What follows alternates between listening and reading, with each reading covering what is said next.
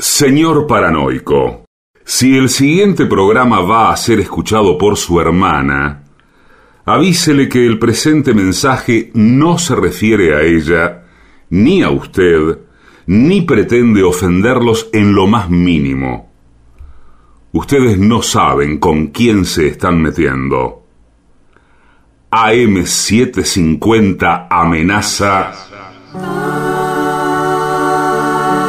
La venganza será terrible. Un ciclo que comenzó hace solo 35 años y ya le están pidiendo resultados. La venganza será terrible. Con Alejandro Dolina, meritócrata aplazado y terraplanista sin horizontes. Patricio Barton, un filósofo naturista que oculta el símbolo para mostrar la cosa. Y el temido regreso de Gillespie, el que salió de devoto con un traje a rayas y el saco roto. La venganza será terrible. Canciones por el trío sin nombre. Ale Dolina, Martín Dolina y Manuel Moreira. Producción, Maica Iglesias, Eugenia Gorostiza y Lucas Barrantes. Pesquisas literarias, Nicolás Tolcachier. Sonido, Miguel Vincent. La venganza será terrible. Una pléyade de intelectuales, valientes en la provocación, cautos en la controversia y fugitivos en la gresca. Y ya llegan con la astucia del tero, gritando en Palermo y poniendo los huevos en la boca, nuestros intérpretes. Buenas noches, muchas gracias. Gracias, gracias. Agradecería un poco más de, de ganancia en el micrófono. Un poco más de volumen. Sí, por favor. Un poco porque más de volumen. Estoy en un estado lamentable eh, que me impide eh, hablar. Presento a mi único compañero de esta noche, que es Gillespie. Hola, ¿qué tal? ¿Cómo andan? El amigo Barton ha tenido que enfrentar una dificultad de última hora. Sí. Y me ha dicho que en una de ellas llega. Sí, en una sí. de esas llega. Es muy posible, Es pero... muy po- también, también es muy posible que no que no. llegue. Bueno, pero- Eh, Vamos a ser francos. Sí, sí, sí, es Claro, cierto. También es posible que llegue Jorge Dorio, Sí, hay posibilidad. pero eso otro día, porque hoy ni siquiera... lo- Ni siquiera te mandó un mensaje, nada. Nada, ni hace mucho que Desapareció. no hablamos con él. Posiblemente no esté en Buenos Aires. A decir verdad, hay muy pocas probabilidades de que venga Jorge Dorio. Sí, es cierto. Eso para no hablar de otras personas, cuyas Probabilidad. probabilidades tienden a cero. Sí. Estaba pensando, por ejemplo, en Stronati. Estronati, ahí está. Es muy difícil que venga. ¿Dónde estará Stronati? ¿Dónde estará ahora? En la ruta, debe estar por... Sí, Ve- escuchando otros programas. Sí. Bueno, muchas gracias por haber venido esta noche.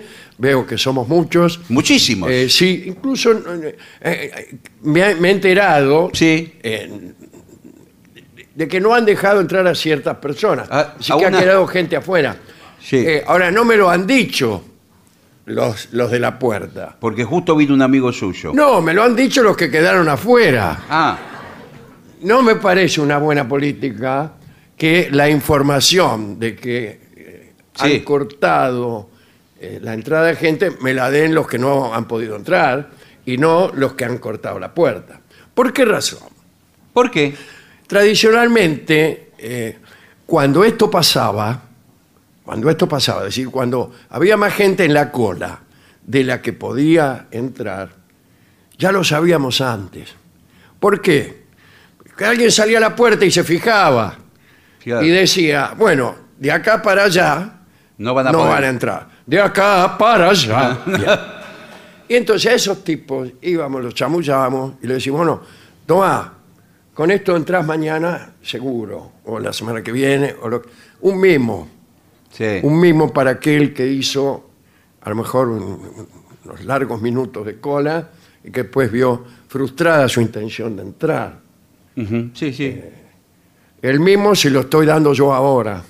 Sí. Pero eh, para eso está la gente de la puerta y está la gente que rodea el programa. ¿Para cuidar a quién? A nuestra gente, al público, que es lo único que tenemos. Sí. ¿O por qué se cree que estamos nosotros aquí? ¿Porque los tipos de la radio nos aman? Estamos porque ustedes vienen aquí. De manera que yo ya he tenido varios de estos episodios, Sí, sí. algunos bastante ásperos, Sí, ¿eh? con, eh, las, las políticas de no ingreso. Yo digo que está bien que te paren y te digan, mire, no hay más lugar. Pero primero lo tengo que saber yo. Y no es que me lo tenga que contar Javier Cerner, que por otra parte es un amigo mío, a lo mejor invocó, eh, invocó esa, esa condición de ser amigo mío y por eso no lo han dejado. No, señor, ¿cómo va a ser? Al contrario. Si es así, está bien. bueno, vamos programa adelante, ya vamos a ver lo, lo- lo que haremos. Quiero agradecer un libro, me han Sí, mandado sí, un no, libro pero es un- eh, eh, de Jorge Arriza Bálaga. Es un que- librazo. Sí, eh, que es un libro que según él mismo dice en la contratapa, eh, le ha costado siete años de trabajo. Está Es- bien. no, es que se ve Eso pu- está bien. Bueno. Yo cuando veo un libro de esos que se, se escriben en dos meses, Sí. Yo desconfío un poco ¿eh? de los autores demasiado prolíficos, porque no todos son Asimov. No, no, hay que tener, Entonces, hay que tener unas ¿Cuántos libros publicó este año Fulanetti? Sí. Eh, 12 libros, uno por mes. Eh, bueno, eh, eh, pero sin embargo, Es un libro de es un libro filosofía. filosófico, se llama La filosofía como respuesta, Jorge Arrizabálaga. Y en el principio del segundo capítulo Sí. dice lo siguiente. Dice que una vez escuchó decir a cierto intelectual de renombre, dice, a mí no me importan las respuestas, a mí me importan las preguntas. Y, este, ¿Quién será ese intelectual? y- y yo estoy con ese intelectual de renombre, ¿eh?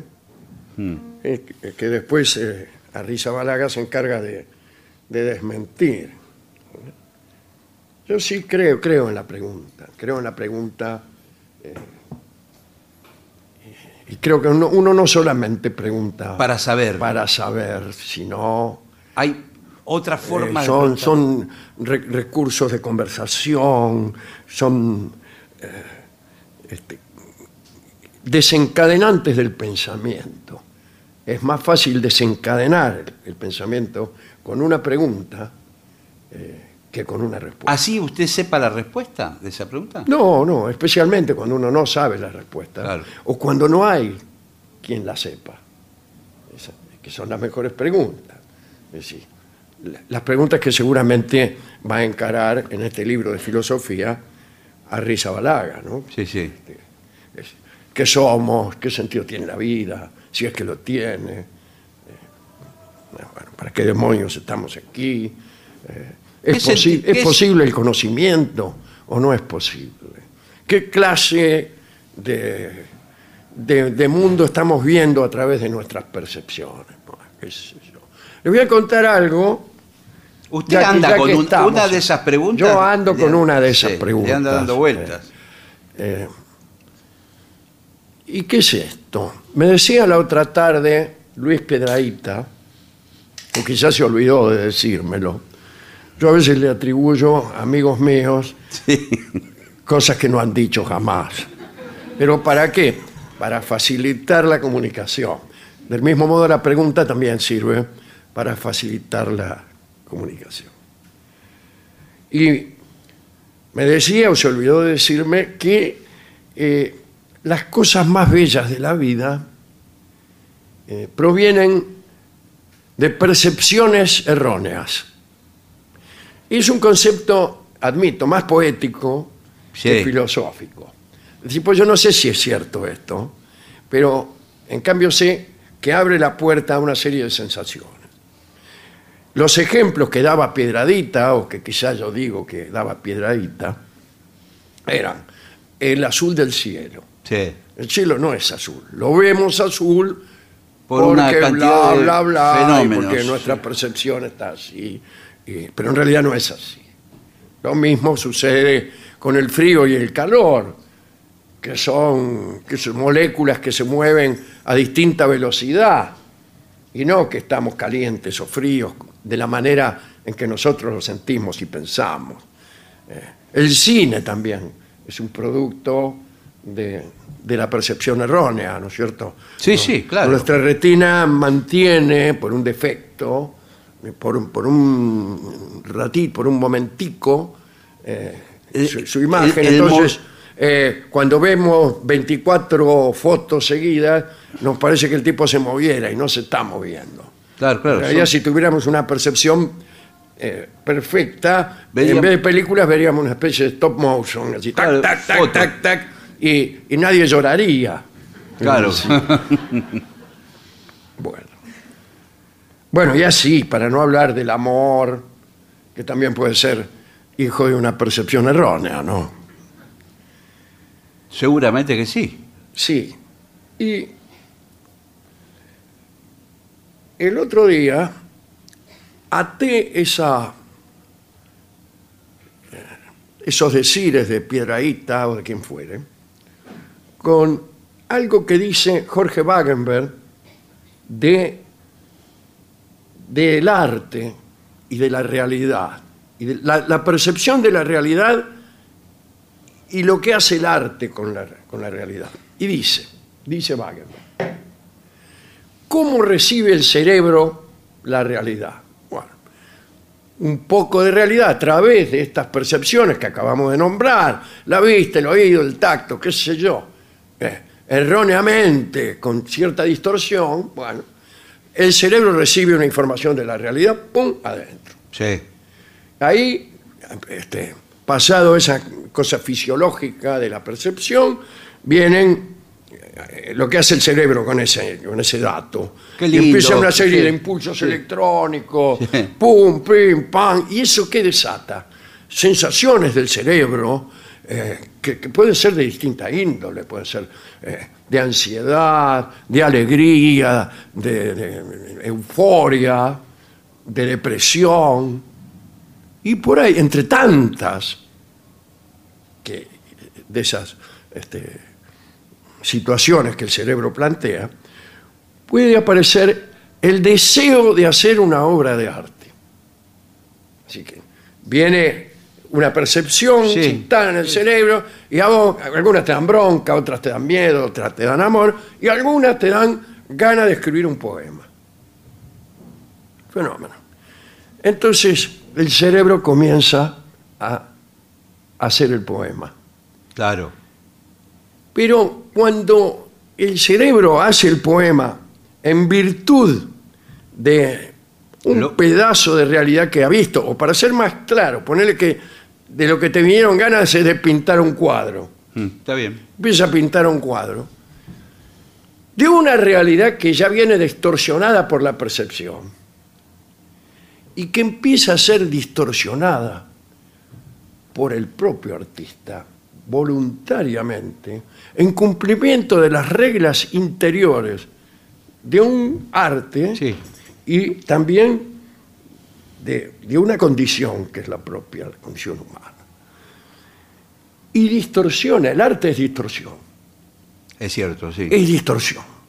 Por más que sea una pintura una eh, perfecta La de... que sé, pero no, porque si fuera perfecta ya no sería artística, sería una duplicación. Y entonces con esa distorsión, la obra artística vuelve y se instala ¿dónde? En la realidad. Sí. Y llega a la realidad después de un camino de ida y de vuelta, y en ambos caminos hay distorsión. Y si no hay distorsión, no hay arte. Quiere decir que el arte es distorsionar para ampliar una experiencia. Lo digo porque aquí distorsionamos. Sí, bastante.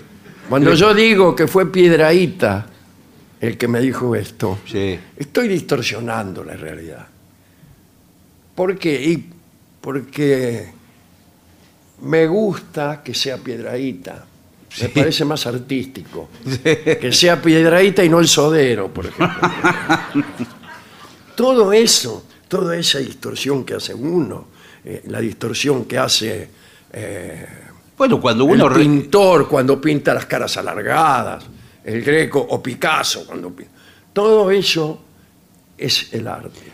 Cuando uno cuenta una anécdota. Bueno, también. ¿O no? De algún modo está ejerciendo una forma artística de narrativa y le agrega, Sí. naturalmente que le agrega. Yo prefiero los tipos que cuentan anécdotas que son falsas. Claro. Son falsas. Pero si no, todas las anécdotas serían muy pobres. Yo particularmente pienso lo mismo que usted y que ninguna anécdota, si no está bien contada con todos esos condimentos casi de agregar alguna que otra mentira, Nada. no... Me, me empujaron en el colectivo. listo. Cuando le preguntan un reportaje alguna anécdota, esa- Yo, yo siempre me niego, claro, me niego. Primero por esto que, que acabamos Porque de no- decir. Y segundo, porque la anécdota mal contada, Sí. aunque usted le quiera agregar, peor, Sí. aunque usted haya hecho eh, algo extraordinario, eh, yo, bueno, este, me acuerdo que una vez me enfrenté con Napoleón sí. en Waterloo y tuve la suerte de derrotarlo, dice el general Wellington. sí. Eh, qué, qué pavada. ¿no? Contado así. pues. Y entonces hasta se ve, el pobre Wellington se ve en la necesidad de decir, bueno, una cosa es contarlo Y otra y otra haberlo vivido. Lo mismo con esto de Wagenberg y de Piedraíta. Una cosa es contarlo y otra haberlo vivido. Es decir, haber tenido la suerte de recibir el- la percepción de la realidad y haber podido pintar un cuadro, hacer un poema o, o tocar una milonga. ¿no? sí. La milonga también se puede distorsionar. En vez de terminar así, por ahí termina. Una sexta, ¿es Y ya es una secta, claro. Sí. Ya es una pequeña distorsión. Después, hasta. Usted puede distorsionar todo lo que quiera. Todo lo que quiera. Si quiere salirse del Sí. modo tonal, sale. Sí, sí, claro. Si quiere usted. ¿no? Ayer me decía Piedraíta, probablemente. Pero ¿cómo puede ser que habla todo el tiempo con piedraíta? que, que cuando uno estudia las, las octavas consecutivas o las quintas así, esto era sería, ¿no? Está prohibido. Es decir, las, las- las quintas paralelas están prohibidas. Es la, es la armonía, sí, en la Armonía. tra- tra- Pero por ahí, usted dice, bueno, están prohibidas, pero yo las hago igual. Sí. Bueno, el sí. asunto es para qué las haces. Claro, claro, ¿Y ¿Qué es lo que estás haciendo? Me decía Sí. el mismo Piedraíta Sí. bajo la forma de otra persona. Sí.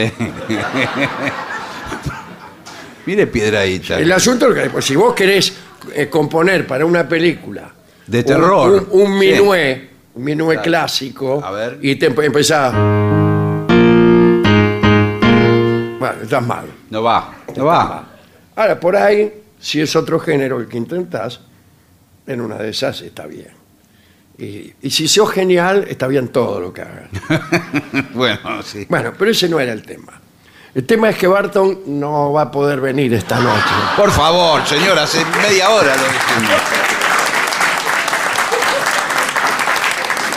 Hay que dar Y una. el tema es también que no dejaron entrar a Javier Sedner. Ya lo contamos también un así. gran músico, un gran artista Sí. argentino, que el día 28 de julio, es decir, el próximo jueves, a las 20.30, va a estar con un espectáculo que se llama Ausencias, que fue escrito pensando en lo que le pasó hoy. Sí.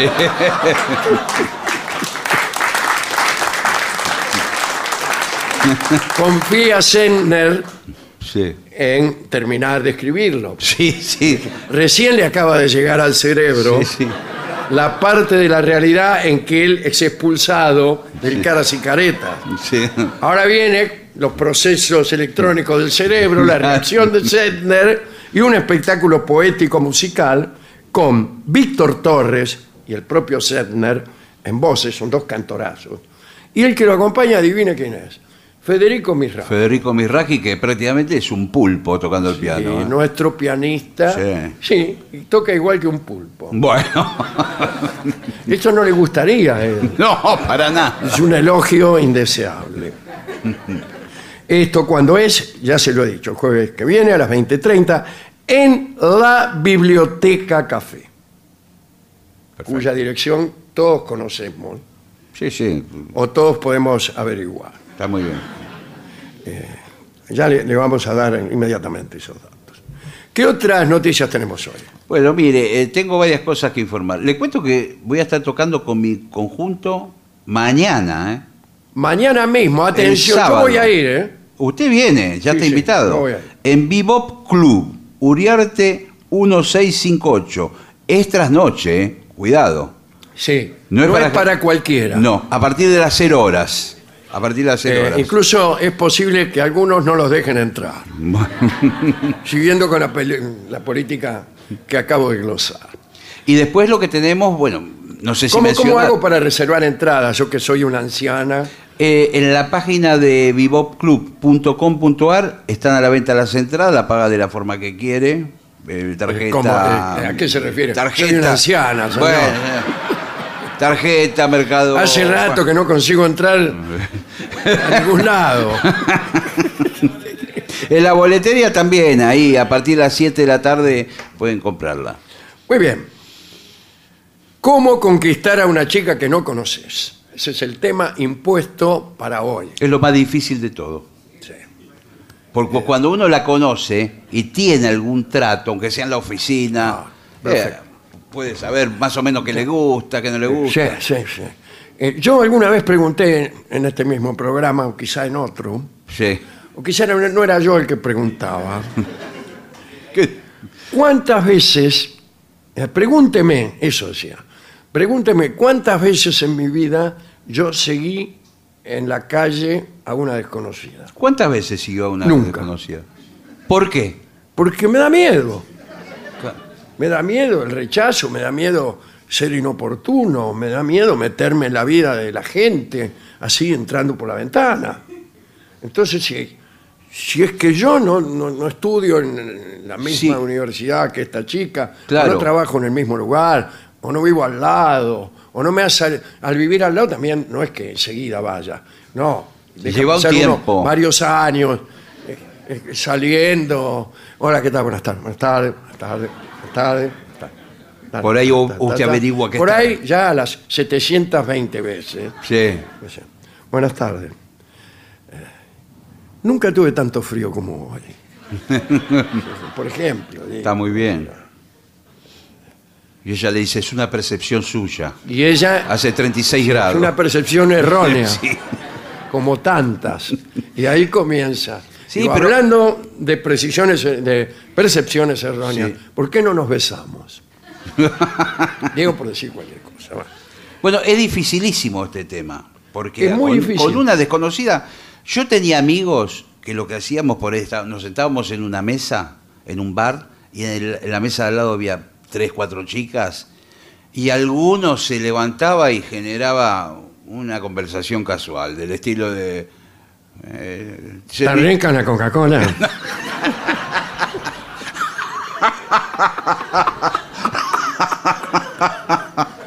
Y ahí uno veía, si ellas contestaban. Y sí, que le va de pre- Claro. tiene que ser una pregunta muy sencilla al comienzo. Sí. Ella le decían, sí, está rica la Coca-Cola.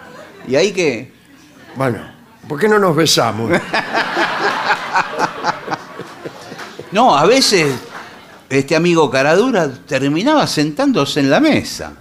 Pero a veces no le daban, no le daban, Claro. no le daban Bueno, conversación. Yo le conté una historia. a Usted, hay un pelo que tengo, Sí, estoy sí. explicando al oyente. Sí, sí. Que Sí, se me anda mete en dando- los ojos, en la boca, sí. Eh, una vez seguimos a un amigo nuestro que tenía desde lejos una aparente habilidad para este, sentarse En una junto me- a sí. una mesa con muchachas y aguantar allí unos cuantos minutos. Sí, Yo, mira, mira este tipo, desde lejos se veía que el tipo se sentaba y hablaba. sí. Y un día lo hizo con unas tipas que estaban sentadas justo en la mesa de al lado. Sí. Entonces, no solo lo vimos, lo oímos. Claro, ¿y qué decía el Y tipo? el tipo se sentó y dijo, está rica la Coca-Cola. Por Y la tipa no le contestaba nada. Claro, ¿qué le van El a tipo contestar? seguía, cada tanto preguntaba otra cosa. Van a- Ya estoy tomando agua sola. No, es dificilísimo. Así que bueno, si puede dar. Vamos a ver, vamos a, ver. Esto creo que le puede cambiar la vida a muchas personas. Bueno, ¿Por qué debes aprender el acercamiento en frío? ¿Cuál sería el acercamiento en Cuando frío? no se conoce. Cu- Cuando no te Claro, conoces. claro. ¿Cómo se llama el otro acercamiento? Sí. En caliente. Bueno. Bueno. Acá dice el autor de este opúsculo, dice, sé cómo se siente. A mí cuando alguien me dice sé cómo se siente, Sí. me da la seguridad de que no sabe cómo se No. siente. Eh, sé cómo se siente las primeras veces cuando estás pensando en acercarte a una chica que no conoces. Te late el corazón a mil por hora. A mil por hora, a mil Claro. por hora. Garganta seca, respiración agitada. ¿Cuánta? Soy yo ese, Sí. pero, pero no en esa, en esas circunstancias, sino en cualquier otra.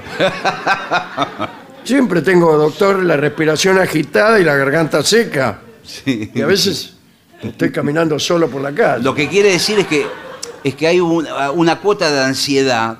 Porque bueno, uno va- Claro, el, el miedo del que le hablé Sí, recién. exacto. ¿Cuántas son las cosas que te pueden suceder cuando estás por iniciar los primeros acercamientos en frío? Te pueden suceder muchas cosas. La tipa por ahí te dice, ¡ah! ¿Qué sé yo? Sí. Eh, policei, policei, Sí. escandal, escandal. Sí, sí. Bueno, dice, nos sucede a todos por igual. Mentira. No, no, el- el- por ahí lo- la cuestión previa sí, a todos por igual, todos tenemos eh, miedo, pero... Dice, algunos hombres son más tranquilos que otros, con lo Sí. cual desmiente lo que acaba de Bueno, decir. sí, es verdad. Pero si eres como era yo, dice, eh, yendo de lo general a lo personal, son los síntomas que seguramente puedes sentir. Todo esto lo define al, al escritor del opúsculo Sí, señor. y, y no de la No, mejor que debe, manera. debe tener experiencia, debe saber. El acercamiento hacia una chica puede ser de dos tipos. Y ahí está. En caliente, te presentan una chica amiga de amigos, o tal vez están en un curso y os conocéis. Sí, El exacto. informe viene de, de Madrid. Sí. Y en frío, por la calle, o en una discoteca. En, en una discoteca es más frío que por la calle. Sí, porque además la discoteca tiene un volumen de la No, música. pero además se supone que alguien que va a la discoteca va a conocer gente. Sí, está más abierto que En el que cambio, está- alguien que va al correo, no. Sí, sí, sí. O que está esperando un colectivo en la Claro, parada. exactamente. Bueno, eh, si partes de cero, si las mujeres te dan un poco de miedo, el acercamiento en caliente es lo único que te puede salvar. Ah, listo. Entonces, ¿qué? Bueno, pero Tiene que esperar que le presenten a alguien. Sí, Qué bueno, bueno, bueno. sí, si uno tiene una vida como, como, como la mía, por Sí. ejemplo, que es una vida eh, absolut- absolutamente vacía, Bueno, no creo, pero... ayuna de, de- de- de toda épica, estoy condenado a la soledad absoluta. Bueno, hay que frecuentar, eh, hay que anotarse en cursos, Exacto, eso es lo en que le iba a decir. gimnasios, en ¿Sabe yoga. Lo que funciona muy bien, las clases de salsa. Ir a, a- a una academia donde le enseña a bailar salsa. Porque en un momento determinado hay una primera etapa que le van a enseñar los pasos básicos, Claro. que son algunos. Eh, y después hay otra instancia donde lo enfrentan en, eh, con la pareja. Claro. Y, por ahí hay, hay jóvenes, muchachas. Exacto. El otro sexo. Si usted es una muchacha, digo usted eh, que está escuchando, Sí. porque a las chicas les pasa lo mismo. Pero este es un problema más masculino, porque en, eh, la sociedad paternalista es el hombre El que propicia. que sí, toma sí, la iniciativa y la mujer la que finge Sí. que no le gusta. sí. Eh. Bien, eh, entonces hay que anotarse. Usted dice en Claro. salsa, ¿no? O milonga, o bailar tango, ahí mejor todavía, porque ahí prácticamente están cuerpo a cuerpo. Eh, bueno, si ves una chica, dice, que te gusta en la parada del colectivo, el caso que usted pone, Sí, ¿qué es haces? Terrible. Eh, si no haces un acercamiento en frío, te quedas ahí. ¿eh? Y en un bar te quedas ahí como un palo, dice, y esperas que alguna te haga caso, vamos. El acercamiento en frío es el único modo de conocer chicas completamente de- desconocidas. Es difícil, bueno, pero ¿qué hago? ¿Qué hago? A mí se me ocurre, en la parada del colectivo, algo fuera de lo normal. Usted viene corriendo a toda velocidad, patea el cordón, da tres o cuatro vueltas en el aire y cae adelante de ella en el piso. Claro, y ese algún comentario va a ser. Y sí, bueno. No, por ahí ella se acerca y dice, ¿te, te lastimaste? Puede ser, Sí. puede ser, no me convence del todo. Bueno, bueno. ¿eh? Yo, eh, yo me siento a esperar que pasen cosas solas.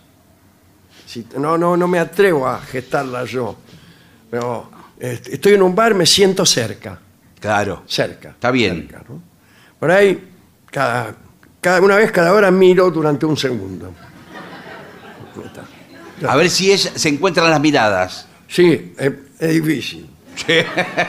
Pero mi esperanza es que suceda algo que nos acerque. Por ejemplo, que se caiga el techo. Claro. Se cae el techo y entonces uno... ¿Está bien? Claro. Sí, claro. ¿Estás bien? Se cayó el techo. No, bueno, pero- Es verdad, tienen un tema en común, pero Claro. por ahí... eh, ¿Qué va a hacer? Dice la mina. A mí se me ocurre, usted por ejemplo es escritor, Sí. escribió Notas al Pie hace Sí. poco tiempo, acaba de sacar el libro. No sé si funciona. Cuando pasa por la mesa, usted se está yendo, eh, te regalo un libro. Yo lo hice eso.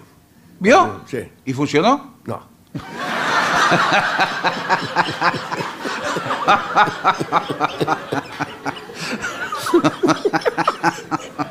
No, bueno, es una, es una posibilidad.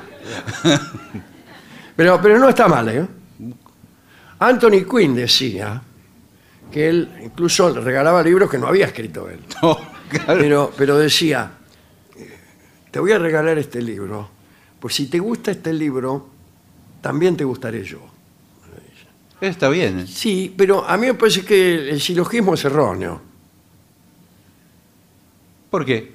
Porque- ¿de dónde saca que si le gusta ese libro le va a gustar a él? No, pero posiblemente... Supone que usted le regala un libro de Borges a una mina que está sentada en una mesa. Sí. Te voy a regalar este libro, pues si te gusta este libro te voy a gustar yo.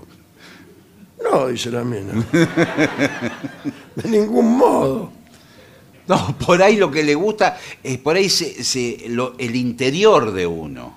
Sí, pero la- las chicas no salen con los hombres cuyo interior les gusta.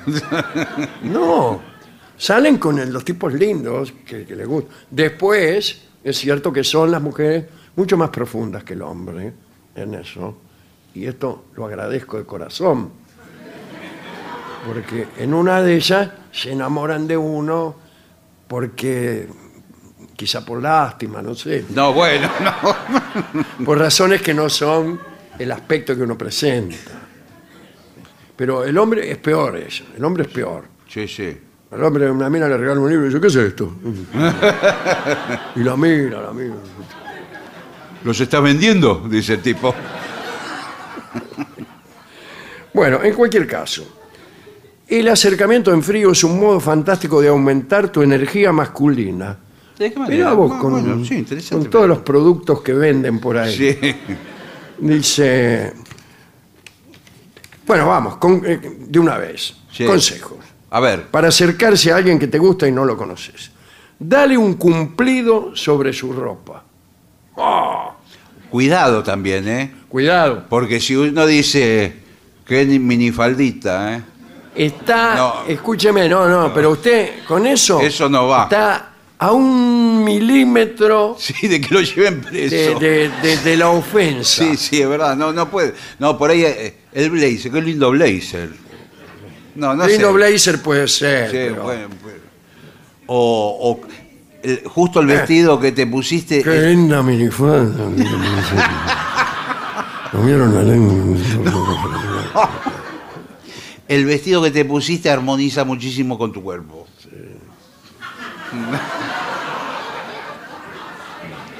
bueno, no digo más nada. Dice, a todos nos gusta que nos suban el autoestima, el autoestima, Sí. no la autoestima, con ese tipo de comentarios. ¿Con cuáles? Para mí por ahí. eh, La tal remera. por ahí, el- no sé, estoy pensando si ropa no, el peinado, lo que. es- No, no, lo- pero acá dice ropa. Acá dice ropa. Eh, siempre me gustaron los trajes sastres. bueno, no importa, pero no Sí, está mal. está- no está mal, no está pero, mal, pero es difícil, ¿eh? Difícil, Hay que hacerlo con clases. eh. Ese, ese vestido parece No, yo lo dije fino, armoniza con tu cuerpo, ¿no? Ese es peor. Bueno, quiere decir que le miré el cuerpo. Armoniza con tu cuerpo.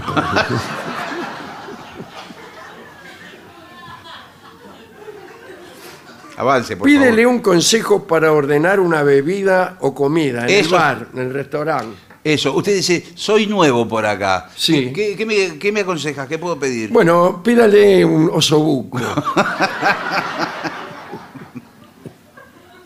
Ese no es, la mina no entra. Bueno, Pregúntele al mozo. claro, claro. Lo, lo que sí puede decir, mirando el plato de ella o lo que... ¿Qué estás tomando? ¿Qué... Claro, es agua. mina. Buena decisión. Qué difícil que está todo, por favor. Pregúntale sobre su hobby. ¿Su papá cómo está? No, el hobby. la-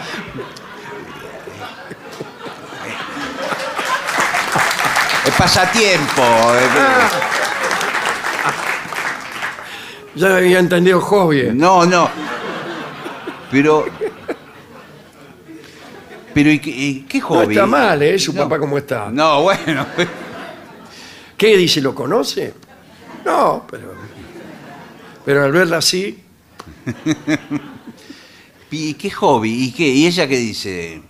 ella dice. Darle pifia a los giles como vos. es mi hobby. Vengo a estos bares Sí. rechazo giles. Bueno, eh, dice, cuando estás haciendo alguna actividad puedes tomar esa oportunidad para conocer, bla, bla, bla. Sí, bueno, pero. Sonríe y luce indeciso. Eso me sale bien. Claro. Pero, ¿quiere ir al baño o quiere salir por la puerta? ¿A dónde va? Voy al baño, no. Mejor, no. Eh, mo- mozo, mozo, tráigame, no. Pero, ¿Y qué va a hacer ella? ¿Qué hago aquí? Claro. ¿Soy, soy indeciso o no? No sé si funciona eso. La nube de la duda, ¿no? Vea el grano. Belgrano. No. Sí, hablar de Belgrano. Sí. Está muy bien, se acerca y le ha dicho él. ¿Leyó el libro Belgrano de Felipe Piña? ya está por sacar la segunda parte. ¿La segunda parte? Sí, le hizo como una. Pero un sí, agregado. creo que terminaba como... Y Belgrano murió en 1820. Por eso. Y ahí te Y bueno, ahora él le va a agregar ¿Y qué? 10 años más. en vista del éxito obtenido. Belgrano dice, si notaste química. Belgrano en química. No, no. Ve al grano Ah. si notaste química. ¿Y cómo, cómo nota usted química? Por ejemplo, si ella lo mira. Por ejemplo, si ella lo mira varias veces.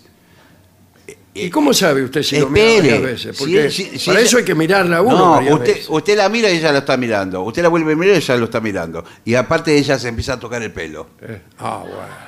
Entonces uno se No, levanta no. y le dice, ¿qué está buscando? No.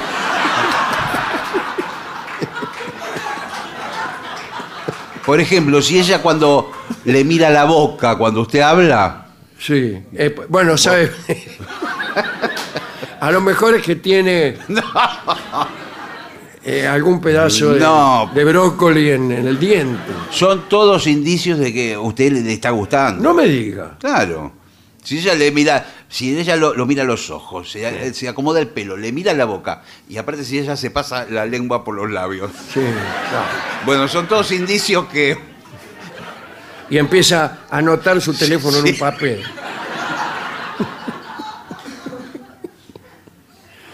Acá dice, ayudarte con un amigo. Sí. Bueno, a ver. Ahí está.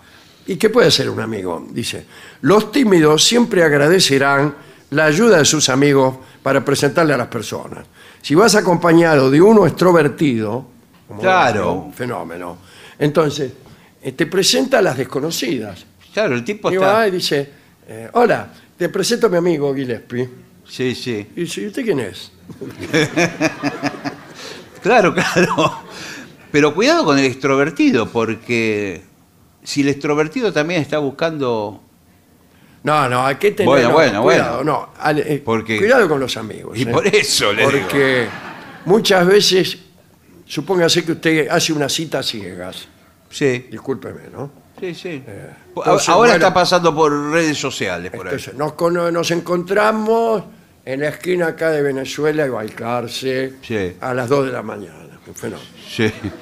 Entonces usted como no está seguro, manda a un amigo, si usted se queda en la otra esquina, Sí. y manda a un amigo y dice, anda a ver si es linda, porque mirá, si qué sé yo". Y Es un peligro total eso. el amigo va, se hace pasar por usted, Sí. la tipa es linda, y se pone de novio con ella. Sí. Y usted en la otra esquina. Tam- O a también- lo mejor el amigo dice, le dice al amigo, para que ahí vengo. Va hasta la esquina y dice, no vayas. Sí, es verdad que los intermediarios son peligrosos. Eh, sí, el, el amigo, porque por ahí, eh, bien, usted va con el amigo extrovertido y están en el bar y el amigo le habla y a ella le, gu- le gusta el extrovertido. al Siempre final. pasa eso. Porque- Y usted se queda ahí, Sí. Solo, sentado solo, esperando Sí. al extrovertido, que hable. al final viene el extrovertido y dice, por favor, dice, mira, me voy a ir con, Sil- con Silvana. Eh, pagame lo que he consumido. Ah, dice, y pagá también lo de la mesa de Silvana. Está todo pago, eh, cobre acá, mozo, le dice. Eh, bueno, una pregunta es si viene seguido, pero eso se me ocurre a mí. ¿Viene seguido hasta? Sí, puede funcionar. al entender que te interesa saber si ahí donde están la pasan bien. Y seguro comenzará una conversación interesante. Eso me parece interesante. No sé qué piensa el público. No dice nada el público, pero me parece que eso sí, porque no es muy invasivo. Eh, ¿Se pone lindo acá? Sí, dice ella. Sí. Y terminó ahí. No, bueno. No tiene desarrollo. No, usted le dice, ¿y en qué sentido lindo? No, bueno. Y hace, eh, a mí hasta ahora lo que más me gustó es lo que hizo usted, Sí. que se cayó y dio una vuelta. Es muy espectacular, pero por ahí debe ser claro, más- pues si usted tiene, tiene alguna habilidad física, Claro. que la demuestre, ¿no? Por ahí eh, se, se- se para en cuatro patas y levanta una. No, y- Y se mira la pata que levantó. no. Es horrible eso, no le Y después se levanta y dice, ¿y? Le hago una pregunta. Yo estoy en esta mesa, la señorita está en la otra mesa. Llamo al mozo yo y le escribo una carta Eso y lo mando al mozo con esta carta. Digo, llévese de aquella señorita. Entonces va al mozo. Sí. Hay que desear que no se equivoque el mozo. No, Porque si no, dice eh, Osobuco 720. Agua mineral. antes, antiguamente se, se estilaba eso, o por, Sí. por los dandies. Sí. Por ahí le invitaban una copa, m- mándesela Sí. a la que llame. mejor es, es hacer un breve poema. Bueno, por Un breve ejemplo, poema que usted ya lo tiene escrito de los 14 años. por ejemplo, ¿cómo puede ser? Cualquiera, no sé. Que no, pero por ahí que no sea muy rimbombante. Escríbalo. Algo sencillo. Algo sencillo, sí. Puede Ese ser. vestido armoniza con tu cuerpo. Me llamo Roberto. Para que tenga rima. Puede, puede usted presumir y hacer un verso más complejo, por ejemplo. Bueno, ¿cómo? Némesis vengadora acude presto con un nombre secreto entre los labios. Cupido no ha olvidado los agravios. La diosa encuentra en Taita bien dispuesto que un poco rechiflado por el escabio va a buscar a la mina y le da el pesto. No, no me No, no. No. Arranca bien, pero después. se- Me gusta, lo escribí yo. dice. bueno, eh, siempre usa temas donde haya retroalimentación. Exacto. Usted no tiene. ¿De qué puede está pre- hablando, que señor? Usted no le puede preguntar algo que ella conteste sí o no. Ella tiene que alimentar en la respuesta. Tiene razón, Claro. tiene Por, razón. por algo que. No, sí o no. Usted pregunta. ¿De qué color es mi camisa? Claro, no, sí, dice la amiga. No, no sé, alguna pre- hay que pensar alguna pregunta que. A mí me pasa muchas veces cuando no oigo bien lo que me preguntan. Sí. ¿Qué dice? Siempre me pasó eso. Y entonces contesto cualquier cosa que no es lo que esperaba el tipo. Sí. Y ahí se producen unas tremendas confusiones. Sí. Algún día le voy a contar. No, alguna Algún- presencié. algunas han terminado muy mal. Alguna presencié también. Sí. Eh, bueno, sí, Sí. Usted también tiene derecho. Sí. Y con Bueno. gente muy famosa que usted Sí. no conocía. Sí, sí. Y que yo no sabía cómo decirle. ¿Quiénes eran? Bueno, esto de la retroalimentación, es igual es una palabra que no Sí. me, me- me presenta eh, sospechas. Dice, el mundo está lleno de pueblos pequeños. Intentar acercarse a todas las mujeres en un pueblo de 5.000 personas no es una idea muy inteligente. Entonces, ¿qué haces si vives en un pueblo chico? Claro. Bueno, el pueblo chico es tremendo. Lo conoces a todos. claro. Sí, sí, sí. Siempre es en caliente. Claro, sí. en ese- Prácticamente es muy difícil encontrar una que no sea tu prima. Claro. Sí, sí, es- siempre se caliente y usted más o menos conoce el- de dónde los antecedentes y ella de usted, además. Sí, sí, sí, sí, sí, sí, sí. Mire, hay que ser seguidor. Seguidor Sí, seguidor en el sentido perseverante. perseverante, la perseverancia. Como le, como le dije al principio, son, son procesos que duran muchos días. Eh, por ejemplo, usted empieza a mirar de lejos a, Sí. una, a una dama que le gustó, se enamoró. Usted primero enamórese mucho. Sí, eso no es es que fundamental. esa me gusta, si no. No. vamos a ningún lado. No, Usted se tiene que enamorar y autoconvencerse, en eso los hombres se autoconvencen enseguida, de que usted no va a poder vivir sin esa tipa. está perfecto. Si no alcanza a convencerse debidamente, vaya al psicoanalista Sí. y al cabo de un año o algo así, va a estar convencido de que usted la ama, la mina. Sí. Y no, no le diga nada. ¿Cómo? ¿Y qué? No le diga nada. Mírala desde muy lejos. Pero, ¿y cómo avanza? ¿El destino va a poner, lo va a ayudar el destino? Usted mírela solamente, mírela. Mírela cuando pasa. Y, Y pero, espere un tiempo que puede ser 5, 10 años. pero escúcheme, se casa con Si otro. la mina a los 10 años no le dijo nada, no lo saludó, Bueno, no era para usted. No, y- pero ya, ya-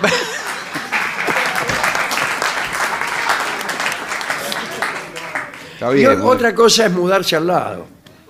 Sí, bueno, pero Por eso el que tiene plata tiene, tiene muy fáciles las cosas. Te le gusta una tipa, ve que entra en una casa, vive ahí, Sí. fenómeno. Enseguida toca el timbre al lado. sí.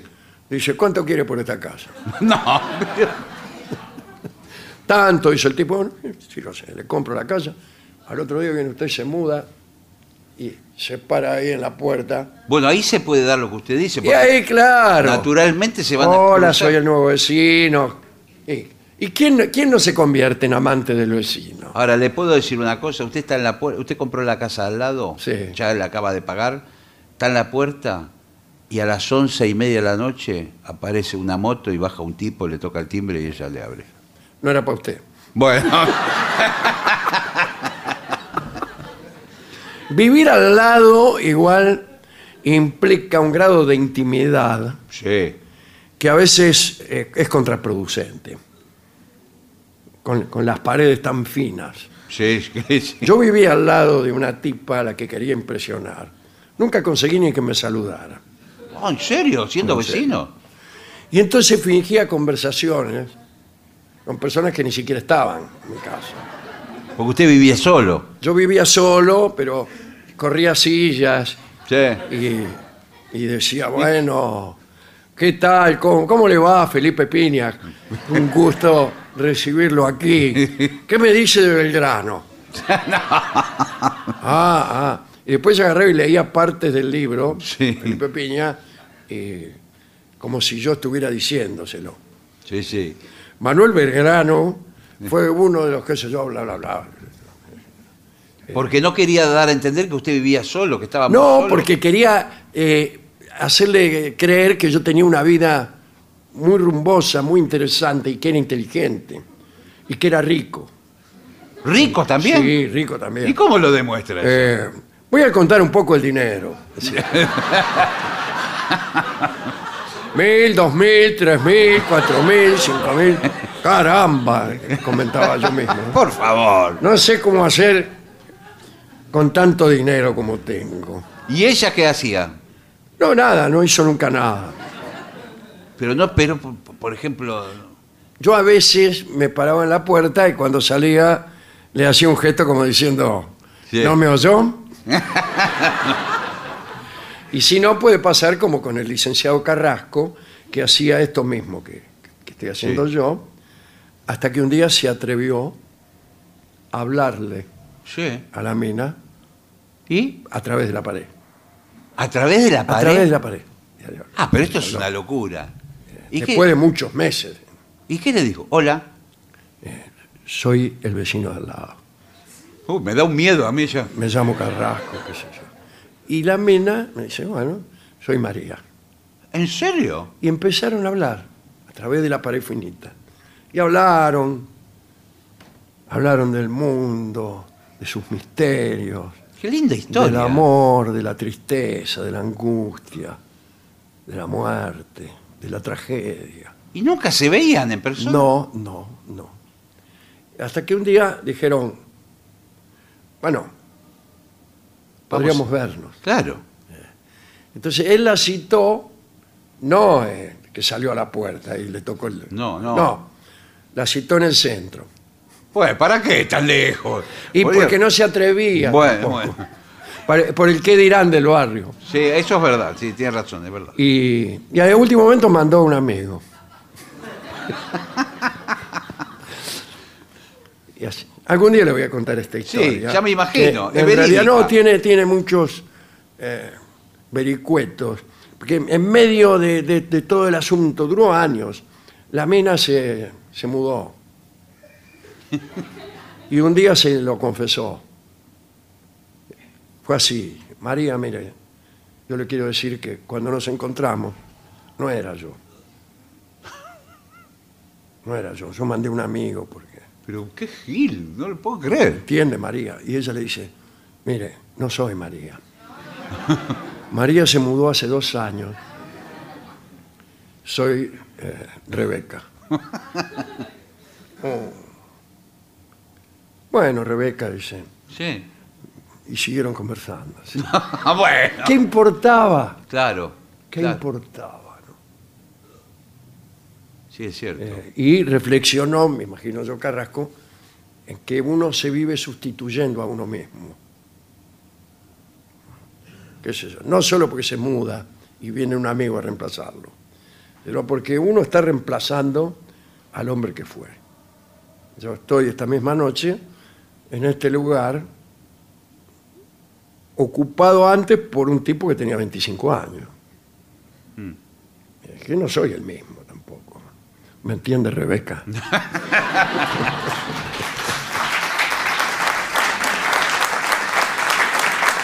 bueno, Tengo mensajes. vamos a ver qué dice la gente acerca de este asunto. Sí, no sé si de este asunto. ¿Nunca de- apareció Senner? No apareció Senner. Se fue Selner, se fue a los. a, a ver otro espectáculo. ¿Qué tal, Vengadores? Un saludo de un pequeño gran fan ¿eh? para Sergio Checho. Bueno, Bueno. como crecí diciéndole, mi primer más grande héroe. Eh, Debe ser usted, Dolina, ¿eh? Eh, y es el, nos saluda el asintomático de la venganza. Me parece que lo conocemos. Sí, creo que asintomático, sí. Eh, este también es del público. Hola, dice, soy Mariano de Ayacucho. Véngase para Ayacucho Sí. a la fiesta del ternero. Los quiero, los respeto y los admiro. Al sordo le mando saludos y le pido milonga sentimental para mi papá y mi mamá Manola. Muy bien. Yo lamentablemente hoy creo que no voy a poder ni siquiera cantar. Está medio... Sí, muy, muy perjudicado. Otro mensaje.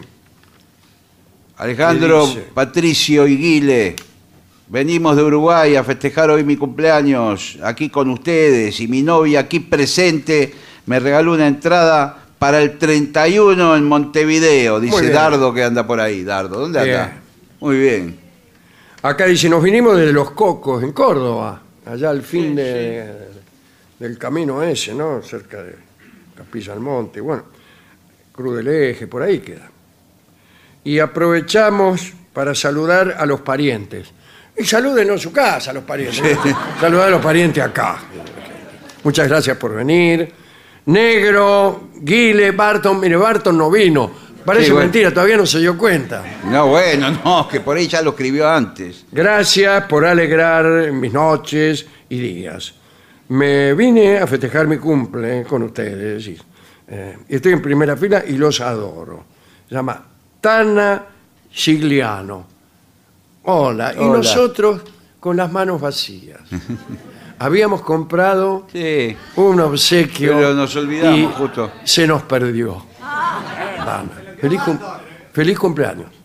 Te quiero, negro, a los dos. Gracias. Gracias. Bueno, Hola, soy el hijo rata que trajo a su madre a verte de regalo de cumpleaños la trajo.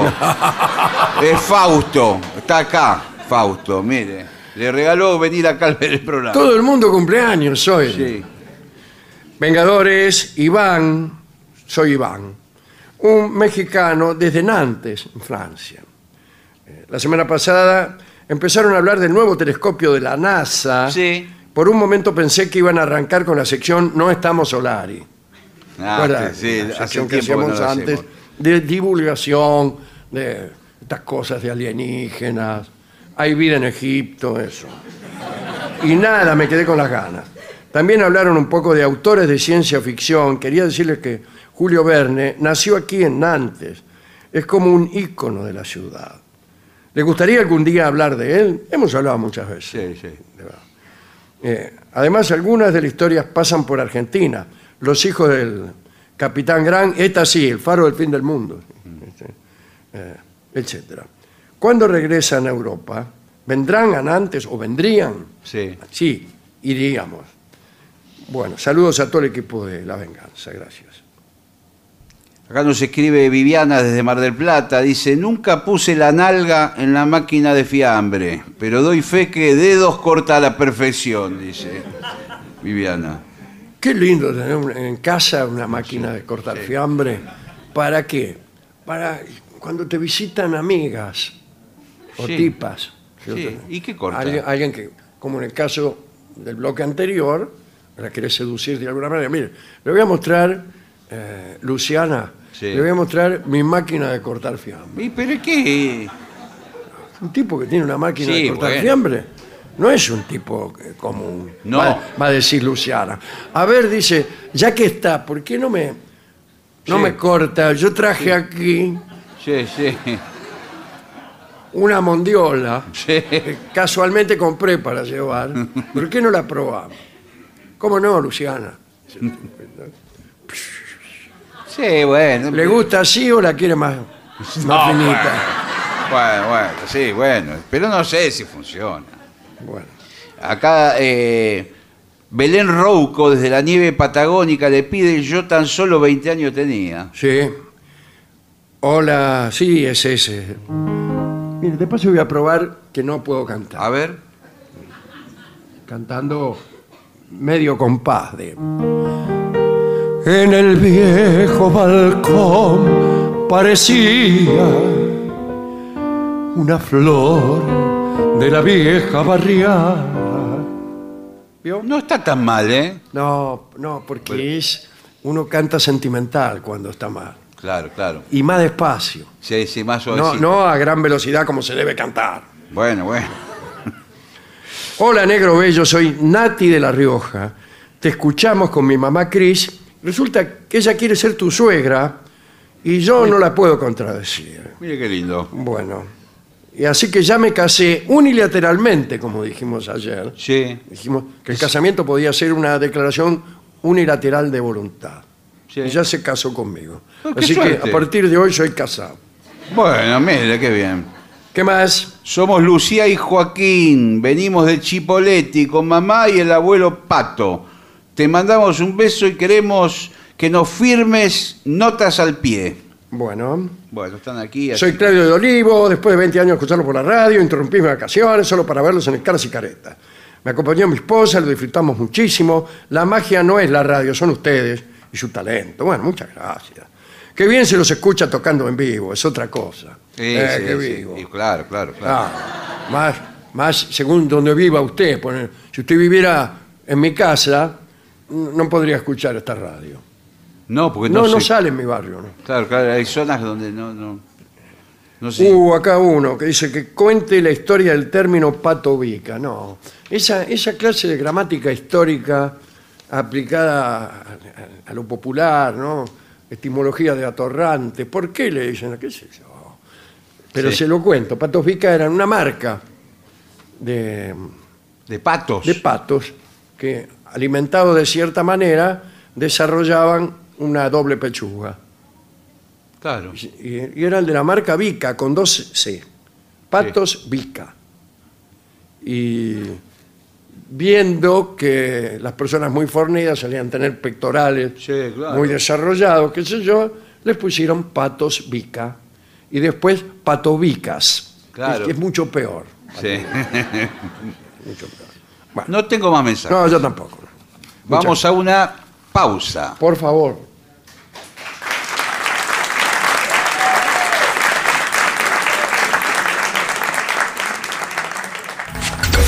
Lo mejor de la 750 ahora también en Spotify. La 750 en versión podcast. Para que la escuches cuando quieras.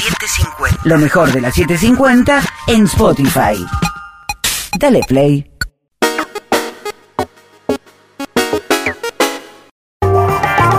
AM 750.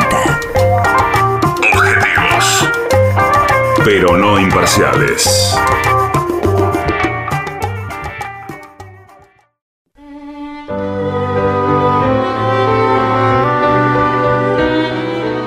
Seguimos aquí en La Venganza Será Terrible, hoy desde el Centro Cultural Caras y Caretas de Buenos Aires.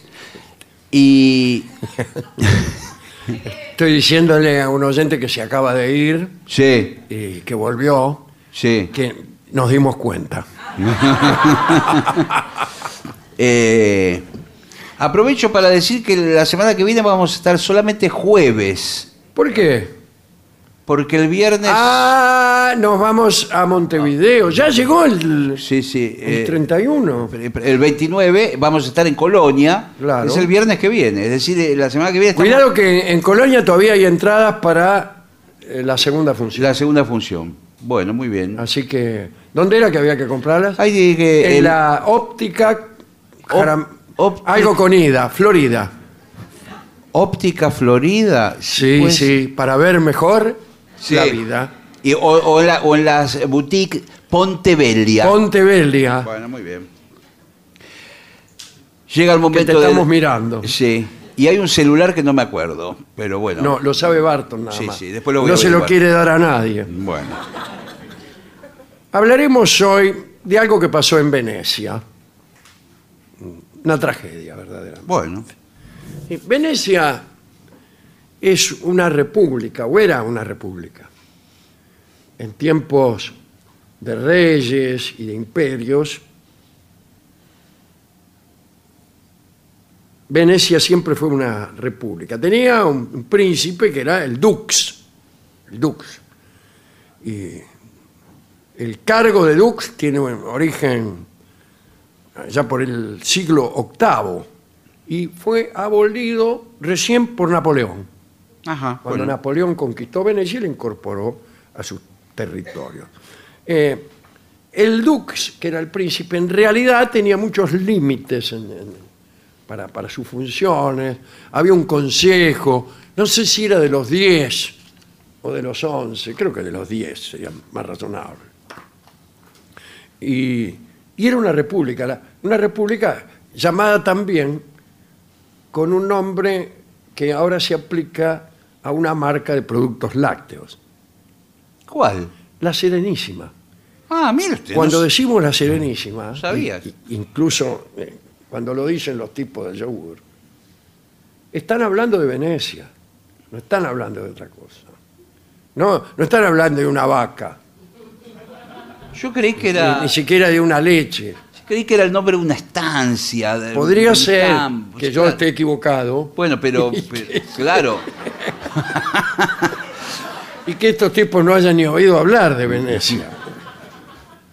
Bueno, o po- también podría ser que eh, los primeros dueños Ve- hayan sido venecianos y los tipos de ahora ni, ni saben que son los dueños. Claro, claro. Sí. Eso también podría ser. Bueno, voy a contar algo que sucedió en, en Venecia, justamente, pero en el año 1354. En ese año se murió el dux, Andrea Dándolo se llamaba. Me parece, me parece que este era uno que era ciego y que eh, participó en un saqueo de Constantinopla para afanar reliquias. Pero eso no tiene nada que ver y eligieron al sucesor. Como era una república, se elegía. Y el tipo se llamaba Marino Faliero y entonces estaba lejos de Venecia porque había sido nombrado embajador ante el Papa. Y no estaba en Roma, sino en Avignon, porque fue en la época en que los papas Claro. se habían instalado en Avignon. Así que el tipo estaba allí lejos y como embajador de Venecia eh, en Avignon. Y bueno, lo fueron a buscar. Faliero tenía 76 años de edad y desde hacía dos estaba casado con una mujer 40 años más joven que él. ¡Qué barbaridad! Sí, Bueno, bueno.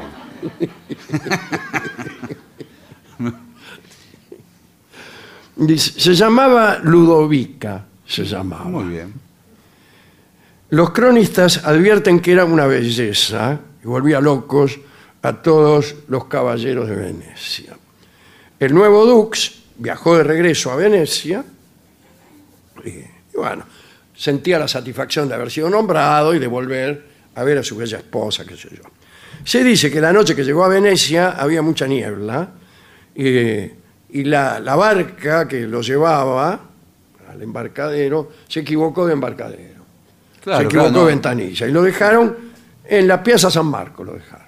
Bueno, perder no se iba a perder, pero Faliero subió, subió los escalones y tuvo tanta mala suerte que sin darse cuenta pasó entre dos columnas, una con el león de San Marcos y la otra con la imagen de San Teodoro. Pero ese lugar era conocido como el paraje del infortunio. Y el que pasaba Entre esas dos entre columnas. esas dos columnas se resecaba para todo el viaje. Bueno, Le agarraba la misiadura y la fulería rantifusa. sí. Bueno, por favor.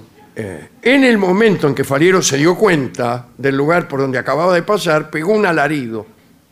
Corrió al palacio, bueno, allí los magistrados de la ciudad lo estaban esperando, lo aclamaron con entusiasmo, qué sé yo.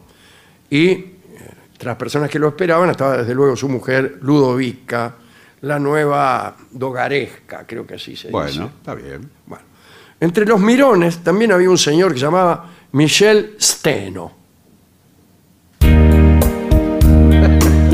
No, este- esta música debe, Por debe favor. tenerse por no, por no escuchada. Por favor, ¿cómo? Nos hemos equivocado la música de fondo. Una canción romántica. Voy a repetir, que se llamaba Michel Steno. Perfecto. Ahora sí. Bueno, bueno, muy bien.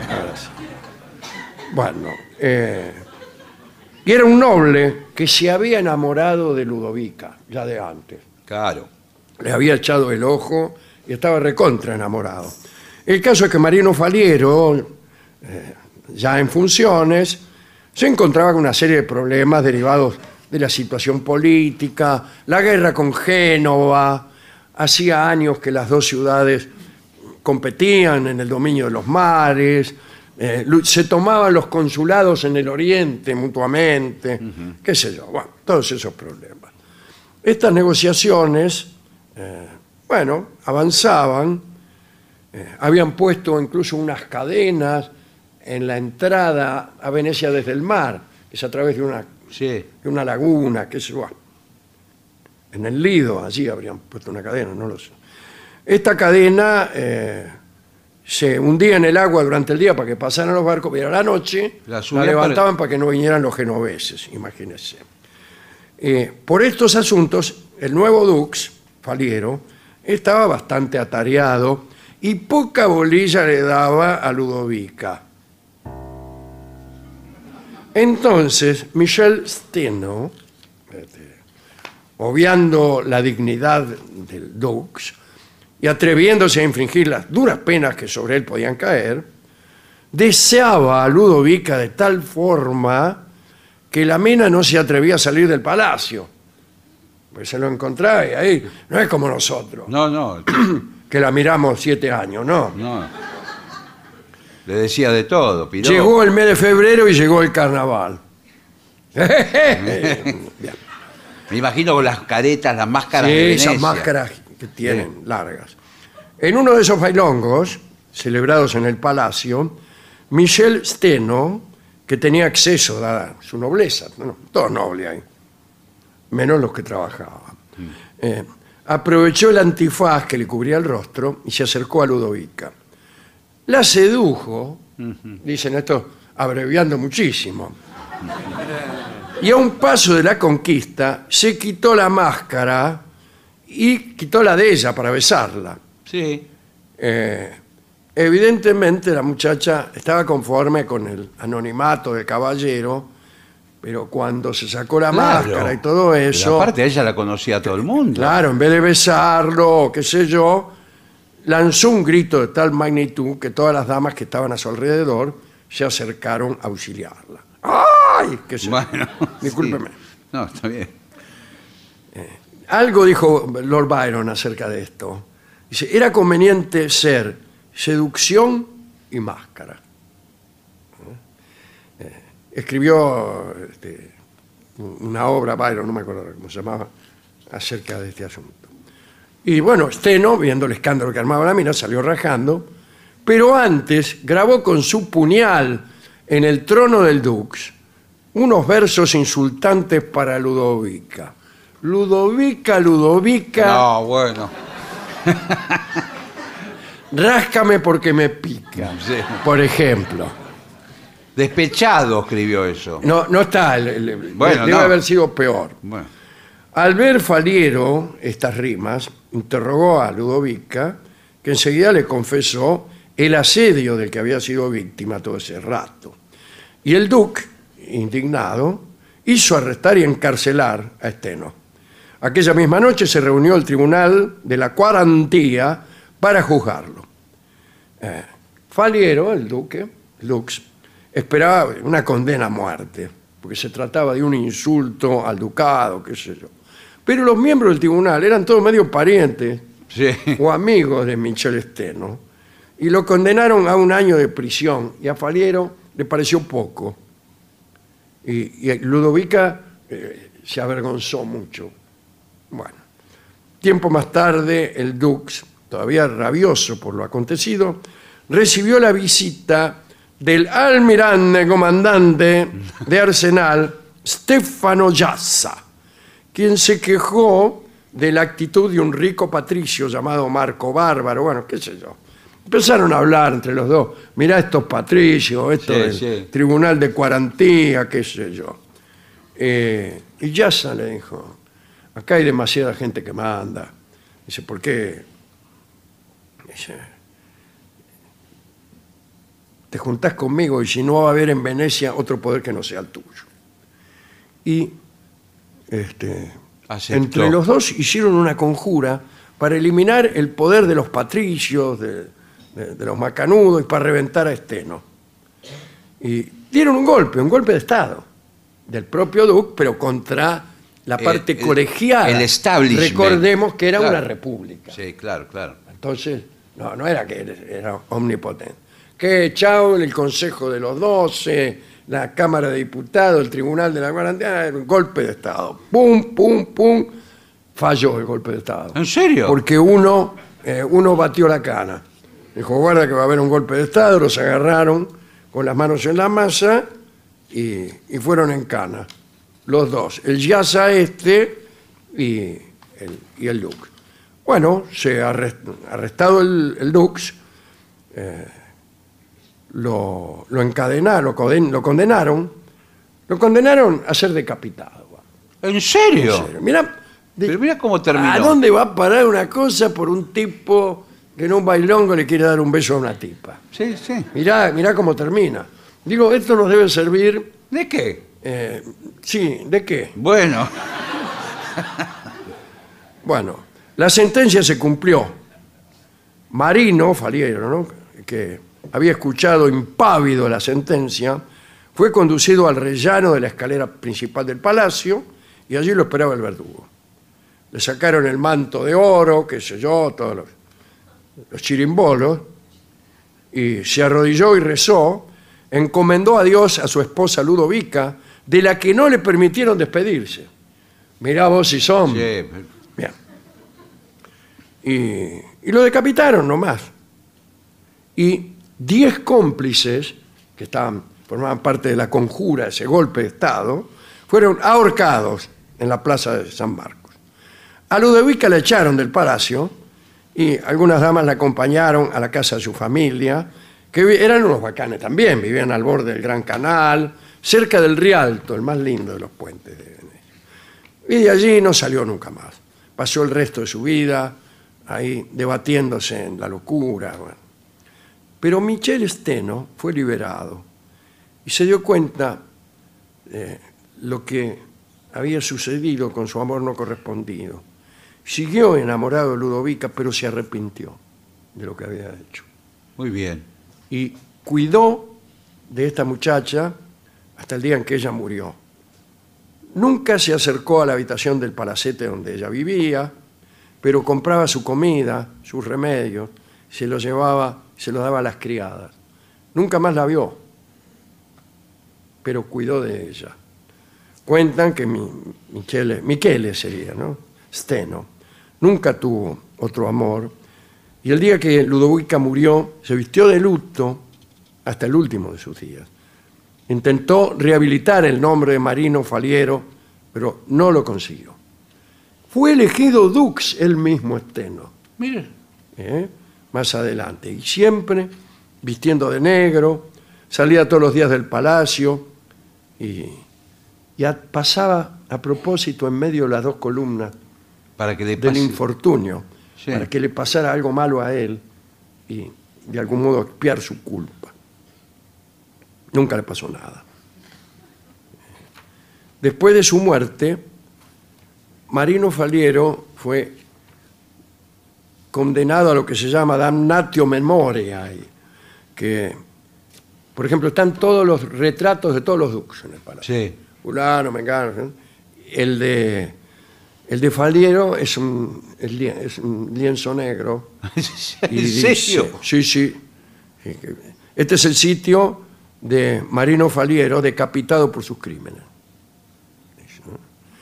Hay una ópera de tres actos de Gaetano Donizetti que se llama Marino Faliero, que está inspirada en esta obra que escribió Byron, y que sigo sin acordarme cómo se llamaba. Esta ópera se estrenó en París ya muchos años después, en la época de la ópera, 1835. Eh, y asistió el, el rey, el rey con cabeza de pera, Luis Felipe. Emocionado le otorgó a Donizetti la Legión de Honor por esa.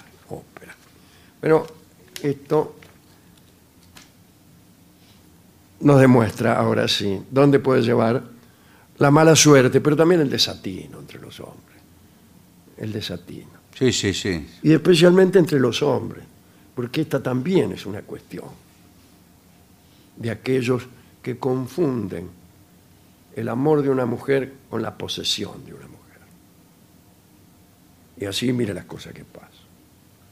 ¿A quién podemos dedicar esto? A la pobre Ludovica. Sí, es A verdad. la pobre Ludovica, que no tenía nada que ver con, con el asunto. Y a todos los buenos enamorados, Está muy bien. que no sé cuáles serán. Hay una canción, un balsecito, pero criollo, muy criollo, así como del campo, que canta Gardel, y que se llama Mala Suerte. Vamos a escuchar. Vamos.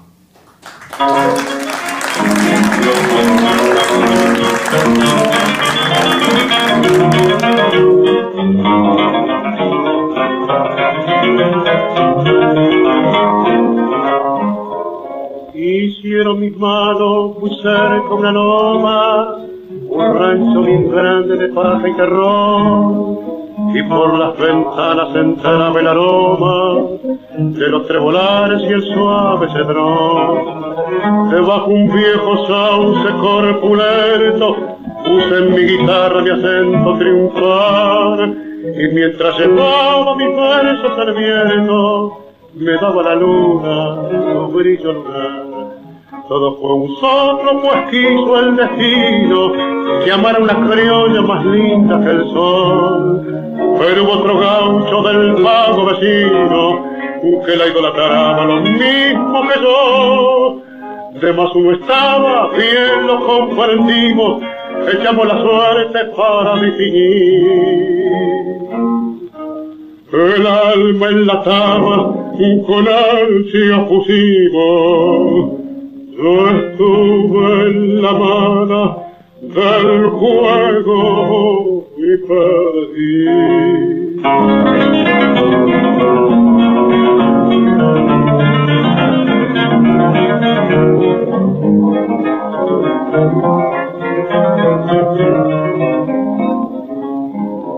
Aquella derrota mató mi alegría y hundió desencanto su fuerte aguijón. Y fueron entonces más grises los días, las noches más llenas de amargo dolor. De noche ya casi ni cierro los ojos, me paso pensando ni sé lo que hacer. Y es que son mis penas como los abrojos, las llevo prendidas dentro de mi ser. Todo fue un soplo, pues quiso el destino que amara una criolla más linda que el sol. Otro gaucho del pago vecino que la idolatraba, lo mismo que yo. De más uno estaba bien, lo comprendimos, echamos la suerte para definir. El alma enlataba con ansia pusimos. Yo estuve en la mano del juego y perdí. En La venganza será terrible era Carlos Gardel. Mala suerte.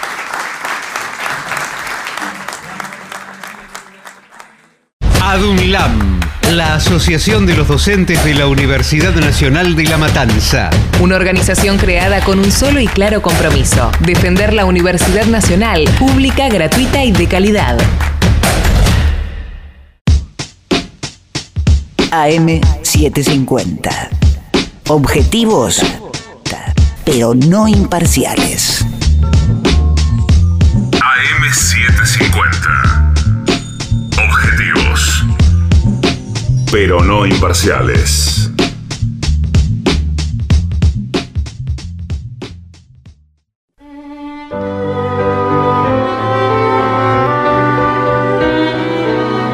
Continuamos en La Venganza Será Terrible, hoy desde el Centro Cultural Caras y Caretas de Buenos Aires.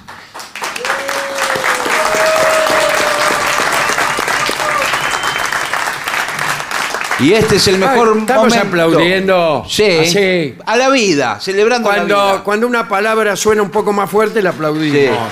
Caras y Caretas de Buenos Aires. Este es el mejor momento para el siguiente segmento. ¿Cómo esquiar sin, sin tener la más mínima idea? Bueno, yo no sé. La verdad que no sé. Nunca, nunca esquié. Hay mucha gente que no ha esquiado en toda su vida. Nunca. Por ejemplo, Gillespie. No. Así que, siguiendo la estela de los consejos, Sí. ¿qué tal, Estela? Bien. Te mostramos una serie de advertencias para prepararte a la hora de hacer tu primer slalom. Sí. El slalom le llaman a la gambeta. Sí, sí. Eh, Ir en zigzag. Sí. Bueno, consejos directamente. Hazlo con un mentor o amigo que sepa. No te lances solo la primera vez. Pero ¿cómo hace uno para esquiar acompañado? ¿Qué- ¿Dónde No, lo lleva? El tipo va al costado, el, el, el ¿Y ¿Qué, mentor. qué gano yo que un tipo vaya al costado? Si me tengo que matar, me mato solo. No, bueno, pero el tipo le va diciendo, tranquilo, tranquilo. Dobla, Y- dobla. Y, no te puede el tipo agarrar de atrás como tu tío cuando te enseña a andar en bicicleta. Sí, pero... Cuando a mí me enseñaban a andar en bicicleta, me agarraban de atrás de la bicicleta y iba caminando así. el- No, el pero tío. acá- no, porque aparte van los dos esquíes suyos y los del otro tipo. Eh, pero ¿y qué te ayuda entonces el otro tipo? Hablando. Y no hay esquíes con rueditas laterales para que no te No. caiga. No, un trineo, vayan un trineo, que va, va prácticamente en el piso. Acá dice esquí, discúlpeme. Bueno, bueno. Lo- para mí, el que no puede andar en esquí es el chueco.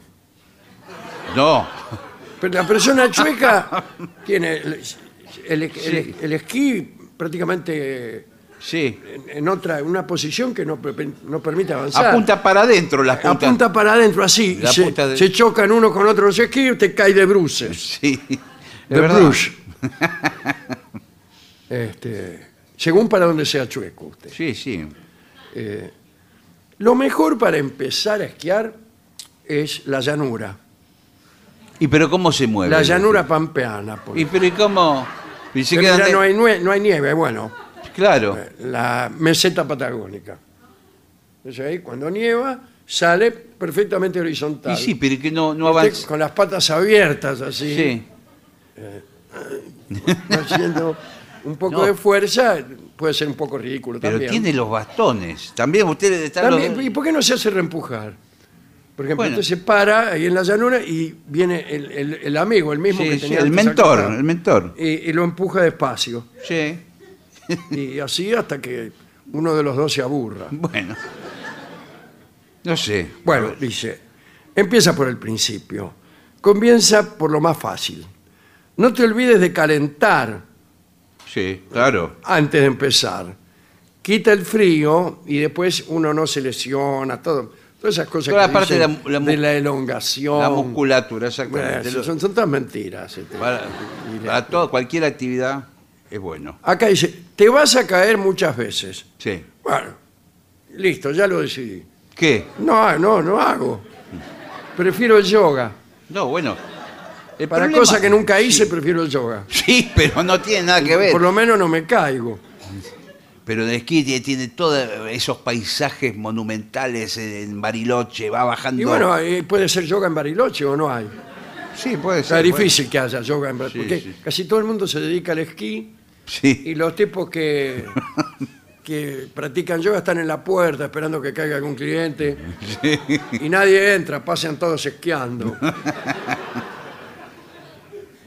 Bueno, pero Bueno, eh, asegúrate de que cuentas con el equipamiento adecuado. Buenas tardes. sí, ¿qué tal? ¿Cómo le va? ¿Cómo anda? Venía a comprar equi- eh, equipamiento para esquiar. Bueno, justo es, es el lugar indicado. Todo para el esquí, dice. Todo para el esquí, efectivamente. Yo Así cuando que- leí eso en la puerta, eh, nada.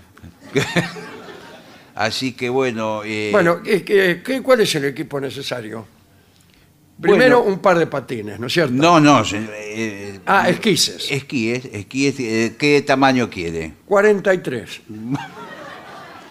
Eh, bueno, muy bien. ¿Estos le gustan? ¿Qué cosa? Estos, los esquíes. ¿Esto o esquíes? No, esquíes quiero. No, los esquíes que tengo acá al costado. Sí, sí, sí. ¿No tienen otro color? Bueno, tengo los que tengo col- color verde fluo. Son espectaculares porque de noche lo ven de todos lados. Es que justamente no quiero que me vean en todos lados. ¿Blancos no tiene blancos? Blanco no, porque es el mismo color que la nieve. Y justamente por eso.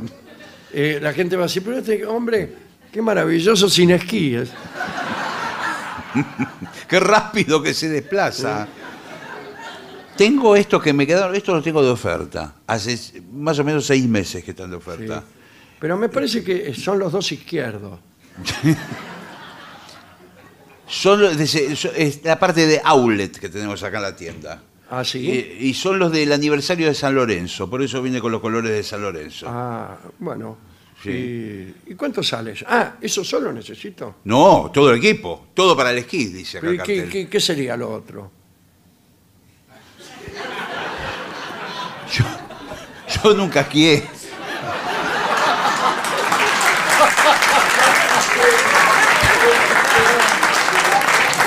Yo que usted llevo una mochila, algo para llevar el mate, el termo. Claro. Claro. ¿Y este palo? Este lo tengo No, de no, oferta. este. No, es... es también, lo tengo hace seis meses. Es el del aniversario de San Lorenzo, con los colores de San Lorenzo. ¿Pero qué es? Parece una lanza. Claro, son pinches. ¿Qué? Son, eh, es, un- es un palo que tiene pinche. Cuando usted va andando ¿Para en qué? Para juntar pucho. cuando usted va andando en esquí, de repente quiere frenar, clava los dos pinches. y se queda ahí.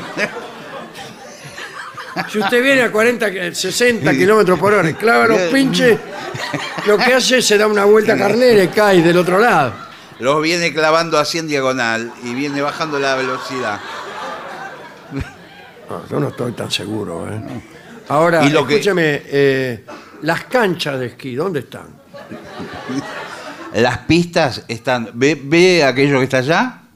Es, Sí. es el Otto. El otro. No, el Cerro Otto. El, el Cerro ¿El Otto. oso? Sí.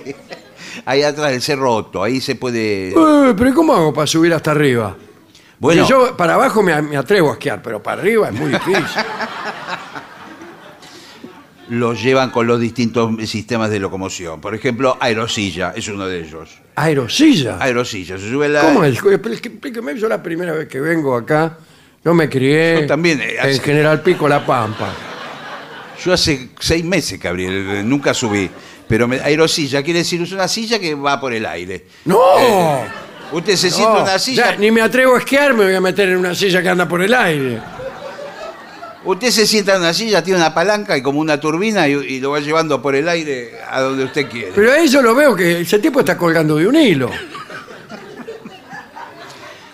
Igual de todas maneras le van a explicar una vez que llegue al- al- al- a, la, a la cúspide del cerro, hay un hangarito con un gendarme o algo y le va a explicar. No, mire, todo. pero a, a mi hermano le pasó que vino, él me contó, y no se atrevía a largarse cuando llegó. Sí. Vio que viene la silla Ah, y ahí sí. te tenés que largar y baj- te bajás. Claro, porque la Pero silla él sigue. se agarró a la silla y se dio como 15 vueltas. Claro, porque hasta que lo bajaron. Claro, sí, que es un continuo, es un- como una, como una Sí, cinta sí, sí. transportadora. Bueno, eh, dice, no te olvides la crema solar y bálsamo para tus labios. ¡Ay! Porque por ahí arriba hay una confitería, usted se toma No me un café diga, con ah, eso me está... Ahora, yo me eh, tengo que entrar con esquíes. No, que, que es un Me- poco difícil. me imagino que Por ahí me tengo que cruzar de gamba en una silla. Cruzo las piernas y le meto un, un esquí en la pera a alguno. en la puerta del bar hay distintos... eh, ¿Quién es Rolón usted que dice distinto? en la puerta del bar hay distintos lugares, sectores, para cada uno deje su equipamiento, entra sin nada a la confitería a tomar algo, después se vuelve a poner. ¿Y no se los roban? Es como en la China. En la China hacen así. Claro, la China dejando los... Pero con los zapatos. Claro, el En calzón porque China esquían con zapatos, sí. en la China tienen la creencia de que los zapatos van transportando toda la suciedad que uno Dice, pisa. no es una creencia. Bueno, En todo que- caso, una creencia verdadera. bueno, y entonces por eso comprobada. tiene que dejar los zapatos. Y, con- los esquíes no pueden tener también la misma mugre. No, la nieve. Peor todavía. Andás a ver entre la nieve, con, con el pretexto de la blancura, andás a ver cuántas heces No, señor. se come uno. Bien. Acá, al terminar el día, ve al bar, dice. ¿Vio? ¿Qué- qué Tomate algo y disfrutá. ¿Qué es esto? ¿Una escuela de esquí? Oh, No, ¿A no, qué eh, venimos? ¿A estudiar? Lo que pasa en los lugares de mucha nieve, y esto me parece es una costumbre importada de Europa, de, por ejemplo Suiza, eh, la gente bebe coñac, bebe chocolate. Todo es importado de, de- de Bueno. otro lugar. ¿Usted se cree que los tehuelches esquiaban? Incluso si usted, por ejemplo, se accidenta en la montaña con los esquíes, viene un perro y le trae una botella de whisky para que usted tome. Pero lo deja ahí, her- herido, y se va el perro. Por lo Eso, eso, eh, eso me parece que ocurre en San Bernardo, los provincia de perros- Buenos Aires. No, los perros Porque se no, llaman. no, yo hablar de los perros de San Bernardo. Sí, esos perros. Yo por eso no voy a San Bernardo, voy a Villa Gesell, a otro lugar. A mí no me gustaría que me caigo, viene un perro en San Bernardo y tengo que tomar whisky. Que según me dijeron es de ínfima calidad. Se llama San Bernardo la raza. Es un, un perro. ¿San Bernardo de qué? La raza se llama San Bernardo Ah. y es un perro de características molosas. ¿Características qué? Molosas. Que no pagan. Es más bien gordo, grasoso, un perro grande, moloso. Bueno, amoroso. Sí. Eh, dice, por último, diviértete. Es que Eh. Estoy harto de estos consejos. Sí, así. bueno. Eh, bueno, hay que hidratarse. Todos, todos, todos consejos tontos. ¿Qué Ahora, pasa, le puedo- por le ejemplo, puedo- le cómo puedo cambio de dirección? Esto me interesa. Yo, por ejemplo, vengo lanzado a 80 kilómetros pH. Sí, sí, en una pendiente. en una pendiente. Una Yo- pendiente. y veo adelante un grupo de árboles. ¿Cómo hago para cambiar de dirección? Elegir entre dos árboles. No, es que es difícil. Eh, se puede doblar bien cuando uno llega abajo, ahí abajo, pero mientras están dando a toda velocidad, muy difícil porque... un Hay que tener mucho cuidado porque hay mucho alud. Alud, sí, claro. Alud, sí. es- Sí, sí. Alud, alud. El turco, sí.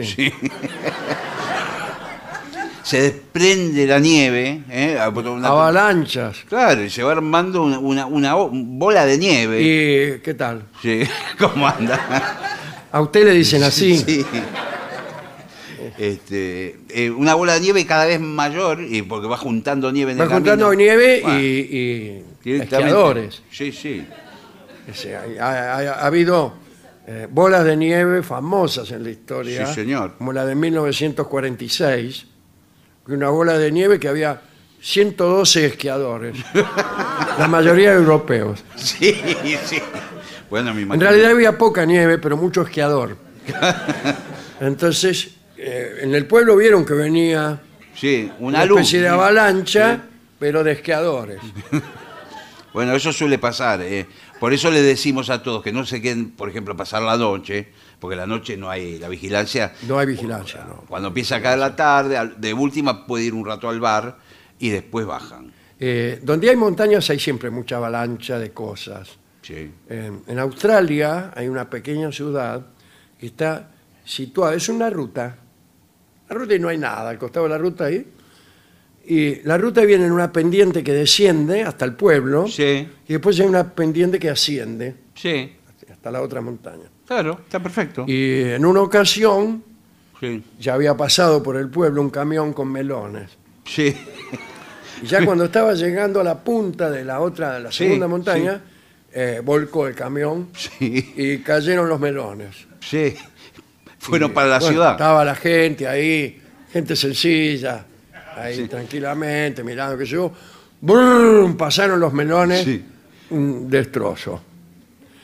Empezaron a reconstruir, a atender a los que estaban heridos, qué sé yo. ¡brum! los melones que venían del otro lado. Por favor. Y así pasaron y otra vez para allá. Otra vez atendían a la gente. Eh, pasaron como seis veces. Bueno, y acá ¿va, con los esquiadores pasa a veces. ¿va a igual. llevar los esquíes, sí o no? Porque hace media hora que tengo que atender más gente. Bueno, lo voy a tener, lo voy a, voy a llevar uno para ir probando. 17 mil pesos están. Son los de oferta. Son los de oferta, son los de. ¿Los de San Lorenzo? Sí, los de San Lorenzo. Mire, tiene la firma de Tinelli. Uno. Uh, pero son viejos estos esquíes. Mirá, San Filipo. Bueno, los voy a llevar. Bueno, bueno. Los voy a llevar. Bueno, un gusto conocerlo. ¿eh? ¿Sabe? Le Por voy a- suerte eh, di con alguien que sabe del tema. ¿Sabe lo que le voy a recomendar? En el bar de la montaña, a la noche, hay un grupo musical. Vienen en un trineo. No me son, diga. son tres. Y hacen música de todo el mundo. Le dicen el trío sin nombre. Los voy a escuchar, los voy a escuchar. Vamos a hacer una pausa.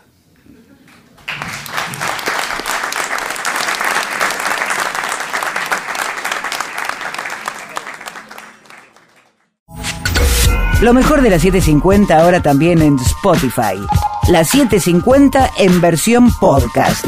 Para que la escuches cuando quieras. Lo mejor de la 750 en Spotify. Dale play. AM750. Objetivos, Objetivos, pero no imparciales. pero no imparciales. AM750. Objetivos, pero no imparciales. Pero no imparciales.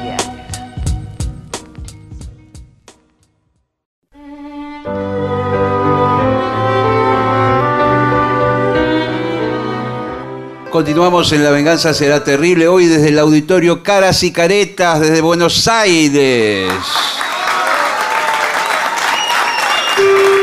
Y llega el momento musical de la noche. La presencia del maestro Arnaldo Carlos Gansé.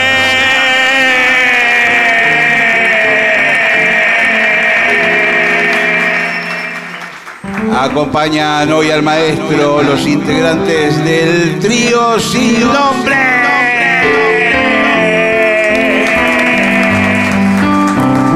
Manuel Moreira. La presencia de Martín Caco Dolina y su babosa. Y el licenciado pentacadémico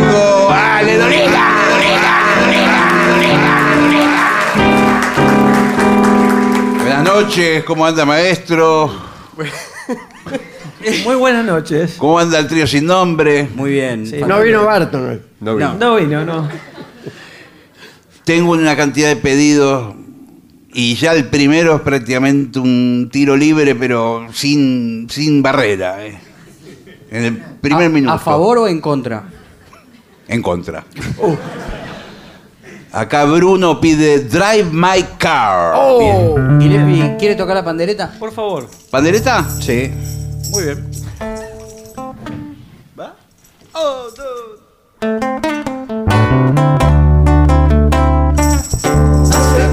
what she wanted to be. She's a baby, can't you see? Won't be famous, a star of the screen, you can do something in between. Baby, you can drive my car. Yes, I'm gonna be a star. Baby, you can drive my car. And baby, I love you, love you, love you. I told that good. She's a baby, it's understood. It's all very fine. But I can show you better time. Baby, you can drive my car. Yes, I'm gonna be your star. Baby, you can drive my car. But maybe I love you. Beep, beep, beep, beep, yeah. Beep, beep, beep, beep, yeah. Beep, beep, beep, beep, yeah.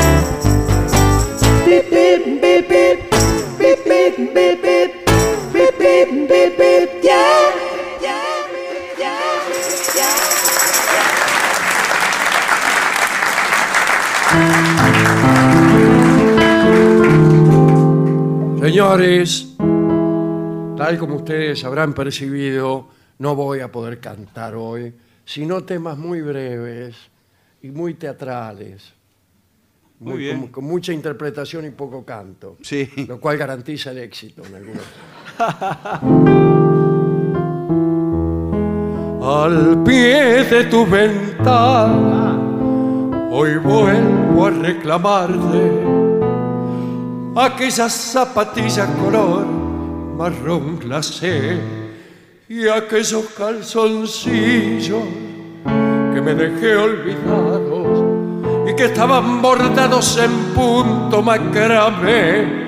El cáter te lo dejo, métetelo en el cuarto. Pero los calzoncillos, por favor, me los das. ¿No ves que son recuerdos de hace ya 30 años? De cuando se casaron mi viejo y mi mamá. Y si lo tenés puesto, pegar una enjuagada. Mañana a la mañana lo pasaré a buscar. Es la última gauchada. Lávalo, te lo pido. Después de esta pavada, me dejo de embromar. Muy bueno, maestro. Muy bueno.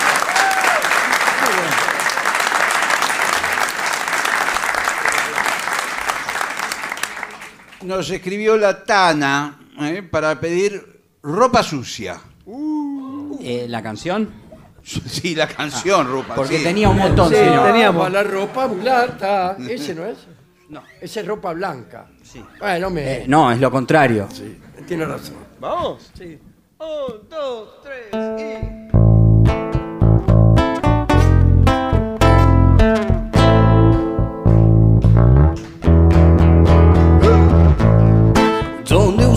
los dientes, mi amor? Clavados en el cuello por hoy, mientras bailamos tangos fatales. El tango que ocultamos mejor, del que preferimos no hablar es el que nos tiene anarcotizados. Vivir solo cuesta vida. Ahora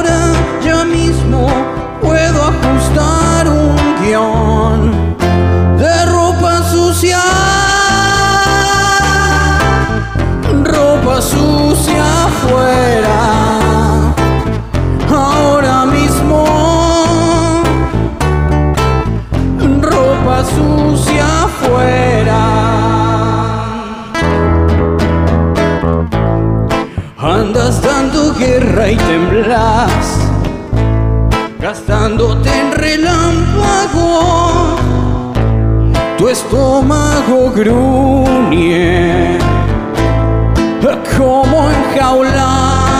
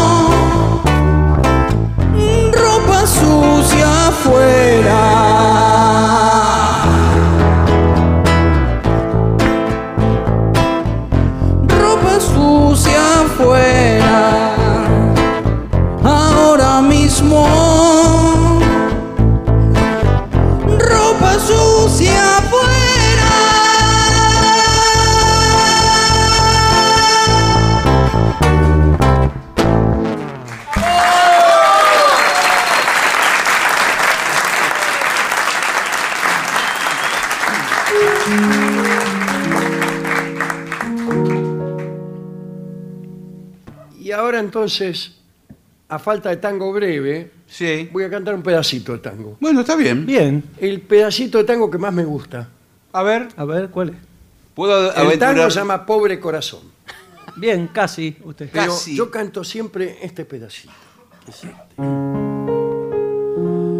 Estoy con mi pena de frente a la vida, rajada en girones mi felicidad, gotejan en mi alma con voz desteñida las horas vacías de mi soledad. Con rondas de sombra me cerca el hastío, se nublan mis ojos al ver regresar en triste bandada pichones con frío, mis sueños que apenas sabían volar.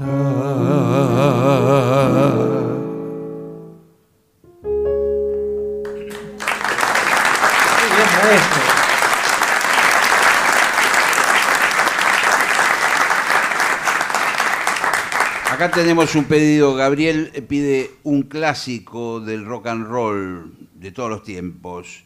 Zapatos de gamuza azul. Ah, bueno, Ah. Elvis. Bueno, Cantaba Elvis Presley.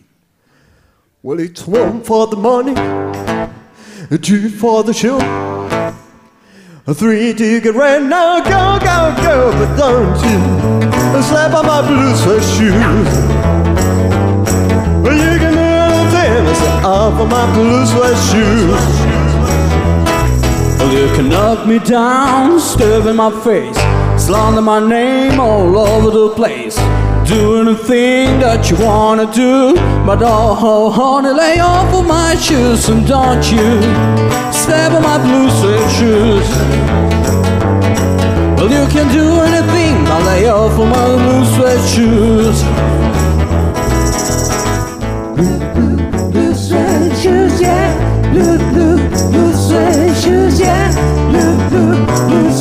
Shoes, yeah. Blue, blue, blue suede. Well, you can do anything to lay off of my blue suede shoes, yeah. You can burn my house, steal my car, drink my liquor from an old juice jar. Do anything that you wanna do, but I, honey, lay off my shoes, but don't you step on my blue suede shoes, yeah. Well, you can do anything lay off of my blue suede shoes, somehow, somehow. Blue, blue, blue suede shoes, yeah. Blue, blue, blue suede shoes, yeah. Blue, blue, blue suede shoes, yeah. Blue, blue, blue suede shoes. Well, you can do anything that's the off of my blue sweat shoes.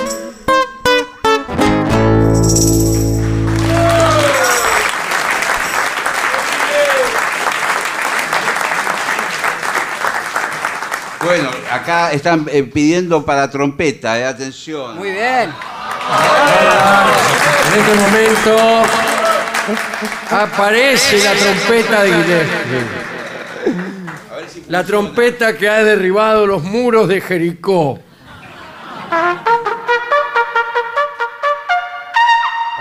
Perfecto. Parece que funciona. Ahí se cayeron Pobre, se tuvo que autopresentar la trompeta. Sí, ¿qué vamos a hacer? ¿Qué, qué vamos a tocar? Bueno, piden o Night and Day o el último café. El último café. Bien. Eh, ¿Saxo quiere que le ponga? Sí. Sí. Bueno, espérese.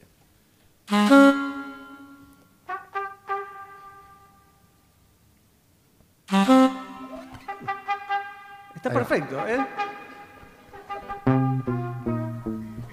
Bien. Vamos, vamos.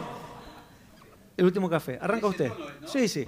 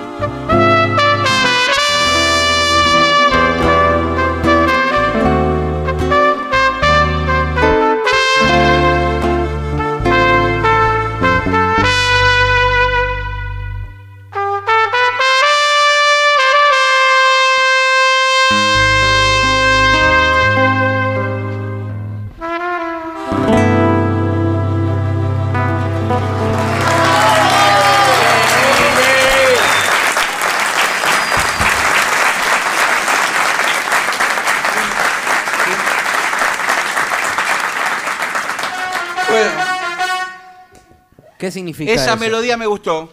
Con, un, con un saxo. mejor. A ver, ¿Con un saxo le gusta Sí, más? sí, sí. ¿la puede repetir? Eso es de James Brown. Eso es música soul. Eso es I Feel Good. ¿Nos vamos con eso entonces? ¿Con eso? Sí, ya nos tenemos que ir. ¿eh? No, No, señor. eso no. Nos tenemos que ir. Bueno, dale. Estamos Bueno. comiendo. Muchas gracias por su presencia esta noche aquí. Han pasado muchas cosas desagradables, como por ejemplo que Barton se haya retirado. Sí. Que no- que no- ¿Cómo fue? ¿Qué pasó? Ah, que no lo dejaron entrar a Barton. Sí. sí. O a Javier Sedner. No, Javier, sí. Bueno, O a usted. no me acuerdo. Sí. Bueno, he llegado tarde porque no me dejaban entrar. Gracias a todos los que han estado esta noche aquí. Son encantadores y cariñosos. Muchas gracias. ¡Vamos! Un, dos, tres y Wow! I feel good. Another word. I feel good. Another